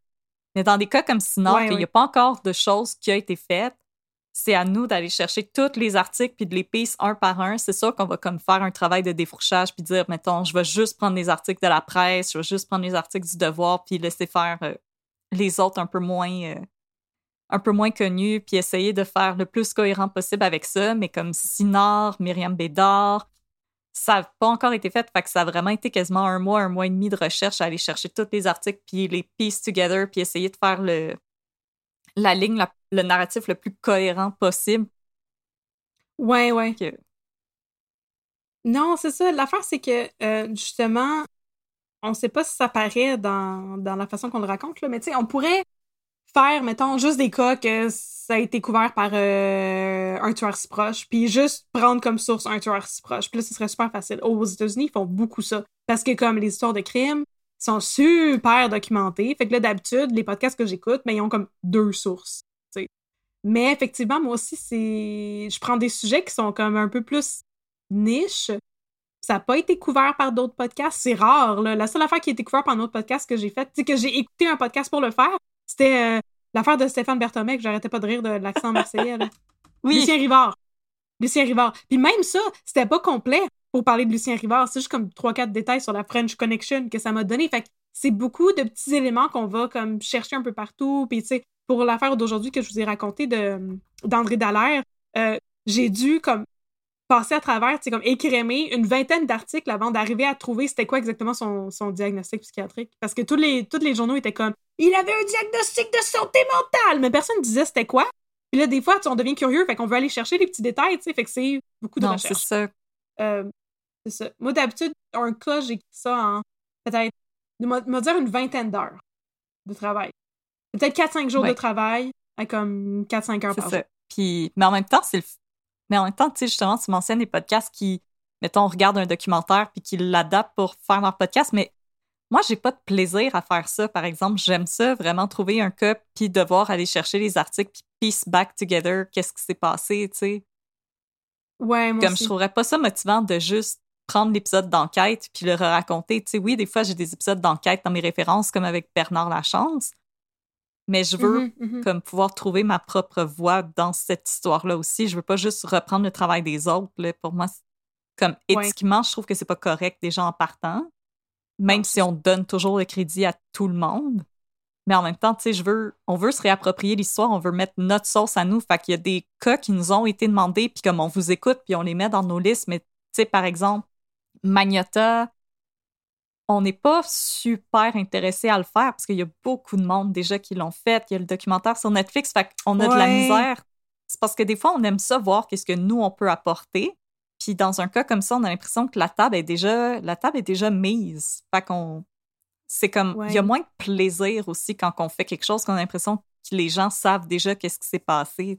Ouais, c'est ça. Que vous l'avez déjà entendu 15 fois l'histoire. Même s'il y a des gens qui nous disent Ah, j'avais justement écouté le podcast de telle personne ou whatever, puis ah, le vôtre aussi, c'était vraiment bon. C'est super le fun, puis on adore vraiment ça. Mais, tu sais, Catherine puis moi, on est quand même deux personnes assez créatives, fait qu'on aime ça, pouvoir rajouter notre grain de sel à quelque chose. Ouais. Puis je veux dire, il y a des affaires qu'on sait qu'on raconterait pas bien, là. C'est comme, c'est ça. Je l'ai fait William Fife, là, le plus gros tueur de l'histoire du Québec. Mais c'est ça, les tueurs en série, je pense pas que je pourrais raconter ça avec justement mes jokes controversés, politiques et sociales que j'aime faire. Non, mais tu sais, il y a des affaires que, justement, ça fonctionnerait moins bien, puis ça adonne juste que les sujets qui nous intéressent, ben, ils n'ont pas été couverts par 15 000 autres affaires non plus.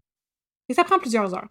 Alors, prochaine De question. Marie-Ève. Ah, maudite bonne question. Avez-vous fait ou allez-vous faire un épisode sur le tueur à gaz Gérald Galland ou sur les motards? La réponse est non. Non, les motards, jamais. Jamais, jamais, jamais, Non. jamais.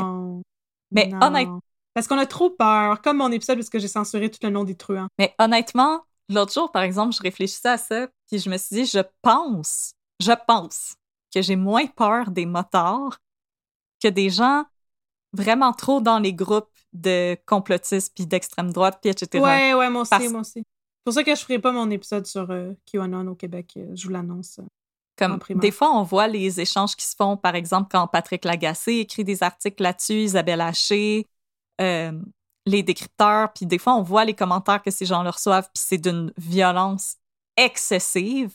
Fait honnêtement, les gens qui sont un petit peu trop dans le complotisme, on n'est pas en train de les démoniser ou quoi que ce soit, c'est juste. Ils nous font vraiment très peur. Euh, c'est pour ça que dans mon Mhm. épisode de Bernard Lachance aussi, j'ai pas nommé les gens qui se tenaient dans son cercle parce que je veux, on veut pas attirer des, des éléments trop chaotiques. Non, c'est ça. Puis moi, je, je n'aurais qu'un nom pour vous. Michel Auger. Ouais. Non, mais je veux dire, il y a des journalistes qui se sont ramassés avec des balles dans le dos à cause de ça. Fait que, effectivement, c'est moi, quand j'ai commencé ça, là, mon Dieu, que mes parents avaient peur que je me fasse gun down par la mafia, là, ils m'en parlaient sans arrêt. Puis au début, j'étais comme, non, non, non, tu sais, voyons donc. Euh, On parlera jamais des affaires qui, qui, qui concernent ce genre de trucs-là. Puis, finalement, j'en ai fait une coupe, mais justement, old-timey, comme mon affaire des quatre truands, c'était quand même des années 70. Un petit peu comme Gérald Galland. euh, Gérald. Gérald Galland, que c'est c'est plus actuel, tu sais. Mais les moteurs, non, ça c'est trop actuel. La mafia, non. À part euh, F. Cotroni, parce que c'était les années comme C'est ça, on a 40. plus peur de se brouiller avec eux. de se brouiller avec, Eh, avec vous l'avez aimé, cette joke-là? Non, mais Merci. c'est ça, c'est ça. Donc, euh, ouais, non, ça, ça fait trop, ça fait trop peur. Mais les orphelins du Plessis, par exemple, ça, je peux en Oui, oui, parler. oui, on va en parler, ça. Inquiétez-vous pas. Oui. Euh, Il y a Amélie qui aimerait savoir quel podcast regardez-vous dans vos temps libres? Quels sont vos préférés? Moi, je suis en train d'écouter les petites frousses. ouais, euh, moi, je suis en train d'écouter Captive et Les Petites Frousses, deux balados québécois. Je suis en train de passer à travers. Donc, Captive, ça parle de cas québécois et euh, Les Petites Frousses, ça ne parle pas de cas québécois. Et c'est très différent que- comme euh, type de podcast, mais euh, c'est ça. Si vous aimez notre genre d'humour et que vous aimez les histoires mystérieuses et inexpliquées, Les Petites Frousses, ça pourrait vous intéresser. C'est vraiment... euh, c'est ça. Je les salue. euh, Shout out à Joanie et la gang parce que je leur ai écrit hier pour euh, leur donner des informations sur quelque chose parce que je suis vraiment nerd. Je suis nerd de police judiciaire. J'ai écrit pour leur donner des informations complémentaires par rapport à quelque chose dont ils ont parlé. Mais on est dans un groupe chat aussi avec d'autres créateurs de podcasts de True C'est Crime. On- vrai. On, échange hein? avec- Ouais. parfois. Moi, je me sens comme une nerd. Mais c'est ça. correct. Une fan Comme ça nerd. que je t'aime. D'accord. Fan nerd de la police judiciaire, c'est moi. Euh, moi, je, je suis tellement anglophone dans, dans mes choix. Euh, J'écoute euh, beaucoup encore QAnon Anonymous, dont on vous a parlé dans, dans les, avec Megan, qui est justement notre technicienne que vous ne voyez pas présentement. Non, technicien, c'est technicien de! On a révélé notre secret. Megan est dans le Zoom avec nous présentement, mais sa caméra est fermée, donc vous la voyez pas. Mais euh, Elle nous écrit dans le check Babine. C'est elle Ah. qui- Ah, c'est déjà outé. Oui. Ah, tu t'es déjà doxé. Fait qu'on peut donner ton Ah. adresse. alors, c'est. euh, Ah. Genre, j'écoute beaucoup QAnon Anonymous, j'écoute beaucoup Last Podcast on the Left. euh, leur humour me fait bien rire. euh, j'écoute aussi Abe Lincoln's Top Hat, qui est le podcast d'un des animateurs de Last Podcast on the Left qui parle de politique américaine puis qui est comme vraiment update à toutes les semaines. Mais des fois, je trouve ça un petit peu déprimant. Et J'ai une recommandation. puis il y a Oui, beaucoup Let's Go to Court, qui est une grosse inspiration pour Catherine euh, et moi, qui nous Oui. fait euh, beaucoup rire on les aime vraiment beaucoup. Puis un autre podcast que je me rends compte, ça fait longtemps qu'on ne l'a pas mentionné, c'est euh, Red Handed, qui est un podcast britannique C'est vrai, hein? de deux jeunes femmes qui ont euh, le même âge que nous, mais qui sont britanniques et elles sont vraiment excellentes. Il y a une qualité d'écriture vraiment superbe dans ce, ce podcast-là. Donc, euh, je les aime vraiment beaucoup. Ils sont vraiment très cute. Moi, j'ai pensé à ça pour finir avec les, podcasts britanniques. Si vous avez envie de euh, changer de mal de place puisque vous êtes une, un ou une nerd d'histoire comme moi, il y a un podcast de la BBC qui s'appelle You're Dead to Me, qui est un podcast sur l'histoire. C'est, euh, il y a un animateur qui s'appelle Greg, il est tellement sympathique, Greg. Et toutes les semaines, il y a un historien invité qui vient parler d'un sujet spécifique, puis il y a un comédien qui est là pour assister puis écouter. Puis à la fin de l'épisode, il se fait quizer Ah! en 10 questions sur le sujet. Fait que tu t'apprends plein de choses, puis en même temps, c'est humoristique.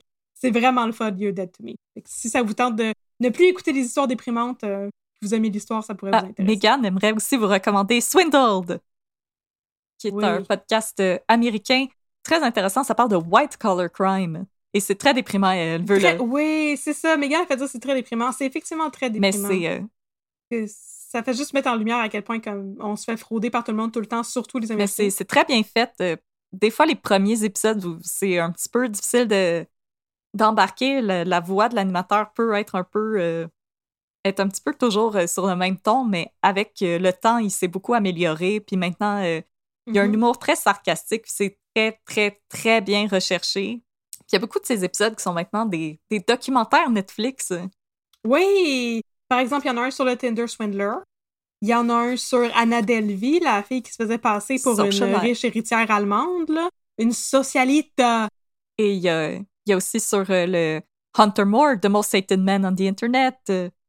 Oui. Et la Bad Vegan aussi. La madame qui avait Pure Food and Wine, oui, et euh, dont j'oublie il toujours. y a même nom. un, un cas, Finalement, comme tous ces cas se sont Ouais. fait couvrir par. euh, il y a même un cas couvert par Swindle qui, qui a été un plotline dans District 31. Tout. Et, dans Ouais, tout. lequel? Euh, le gars que sa mère s'est fait sauter par l'armée. Oui, c'est vrai! Ah! Boum! Boum. T'as plus de mail. Ah, non! Voilà, c'est les podcasts qu'on aime, qu'on écoute. Ils sont très bons. Je pense qu'on est arrivé à, la fin des questions. C'est fini, vous aurez plus jamais rien d'autre sur nous. Non! Il n'y en a pas d'autre. Merci, Mika. Yeah! Merci, Technicien Babine! Babine. Merci tout le monde d'avoir assisté à cet épisode en direct. Merci, c'est vraiment gentil. On espère que, que vous avez aimé ça. Euh, on a essayé Oui. de prendre des notes là, sur comment faire un live comme il faut pour en faire un autre. peut-être. Pourquoi pas? Ça s'est mieux passé que la première fois. Fait que sûrement que la prochaine va encore mieux se passer que cette Ah, fois-ci. j'ai essayé de tout enregistrer euh, ici, là, comment ça fonctionne. Donc, euh, on vous remercie d'avoir été des nôtres, puis on vous revient la semaine prochaine, par hasard, c'est la semaine prochaine, avec un Oui, vrai cas. Un, cas autre qu'on a. Et en plus, le Festipod, samedi le Vous allez 17 faire un overdose de nous vous autres, là. Oui. Quand on disait, euh, comme la tune de Dépêche Mode, de You just can't get enough. euh, E- vous allez, euh, Exactement. Non, vous allez jamais get enough. Voyons donc. On a Non, tellement de blagues de jamais. café et de tout ça pour vous autres. Et de blagues sur la politique Oh, américaine. Keep them coming. Alors, euh, merci à tout le monde. Merci à tout le monde qui avait participé aussi au tirage et félicitations encore euh, à Camille euh, qui va bientôt recevoir un message sur les Instagram. Et si le, le vidéo techniquement devrait rester sur notre page, j'espère. Et sinon, sachez que Catherine et moi, on enregistrait tout le long. Alors, éventuellement, on va le mettre disponible sur Spotify si vous voulez réentendre ces histoires de sectes et de tentatives de meurtre sur des politiciens Yay! cas que je trouve qui, trouve à- qui, qui tombe à point avec le, le climat politique euh, présentement. N'est-ce pas? J'espère qu'ils ont amélioré la sécurité au 24 sur Ouais, 7 Justin, attention, Justin! Ouais! Porte tes, porte tes portes et fenêtres! Ouais!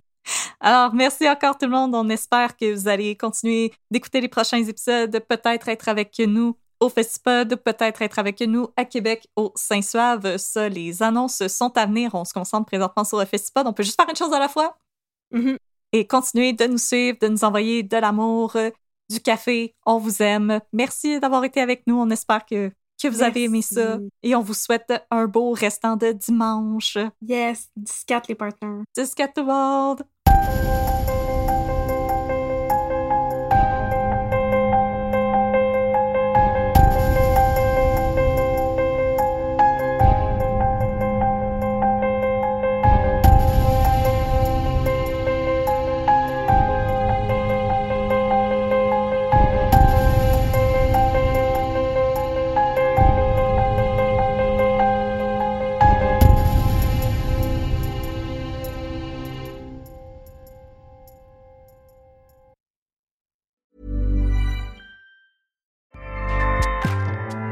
ACAST powers the world's best podcasts. Here's a show that we recommend.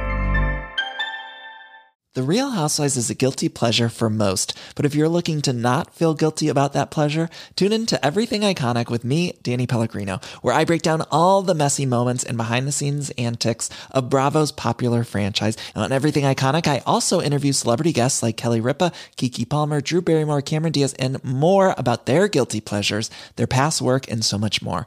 So if you're pop culture obsessed and find yourself watching way too much reality TV like me, tune in to Everything Iconic with Danny Pellegrino wherever you listen to podcasts. ACAST helps creators launch, grow, and monetize their podcasts everywhere. ACAST.com.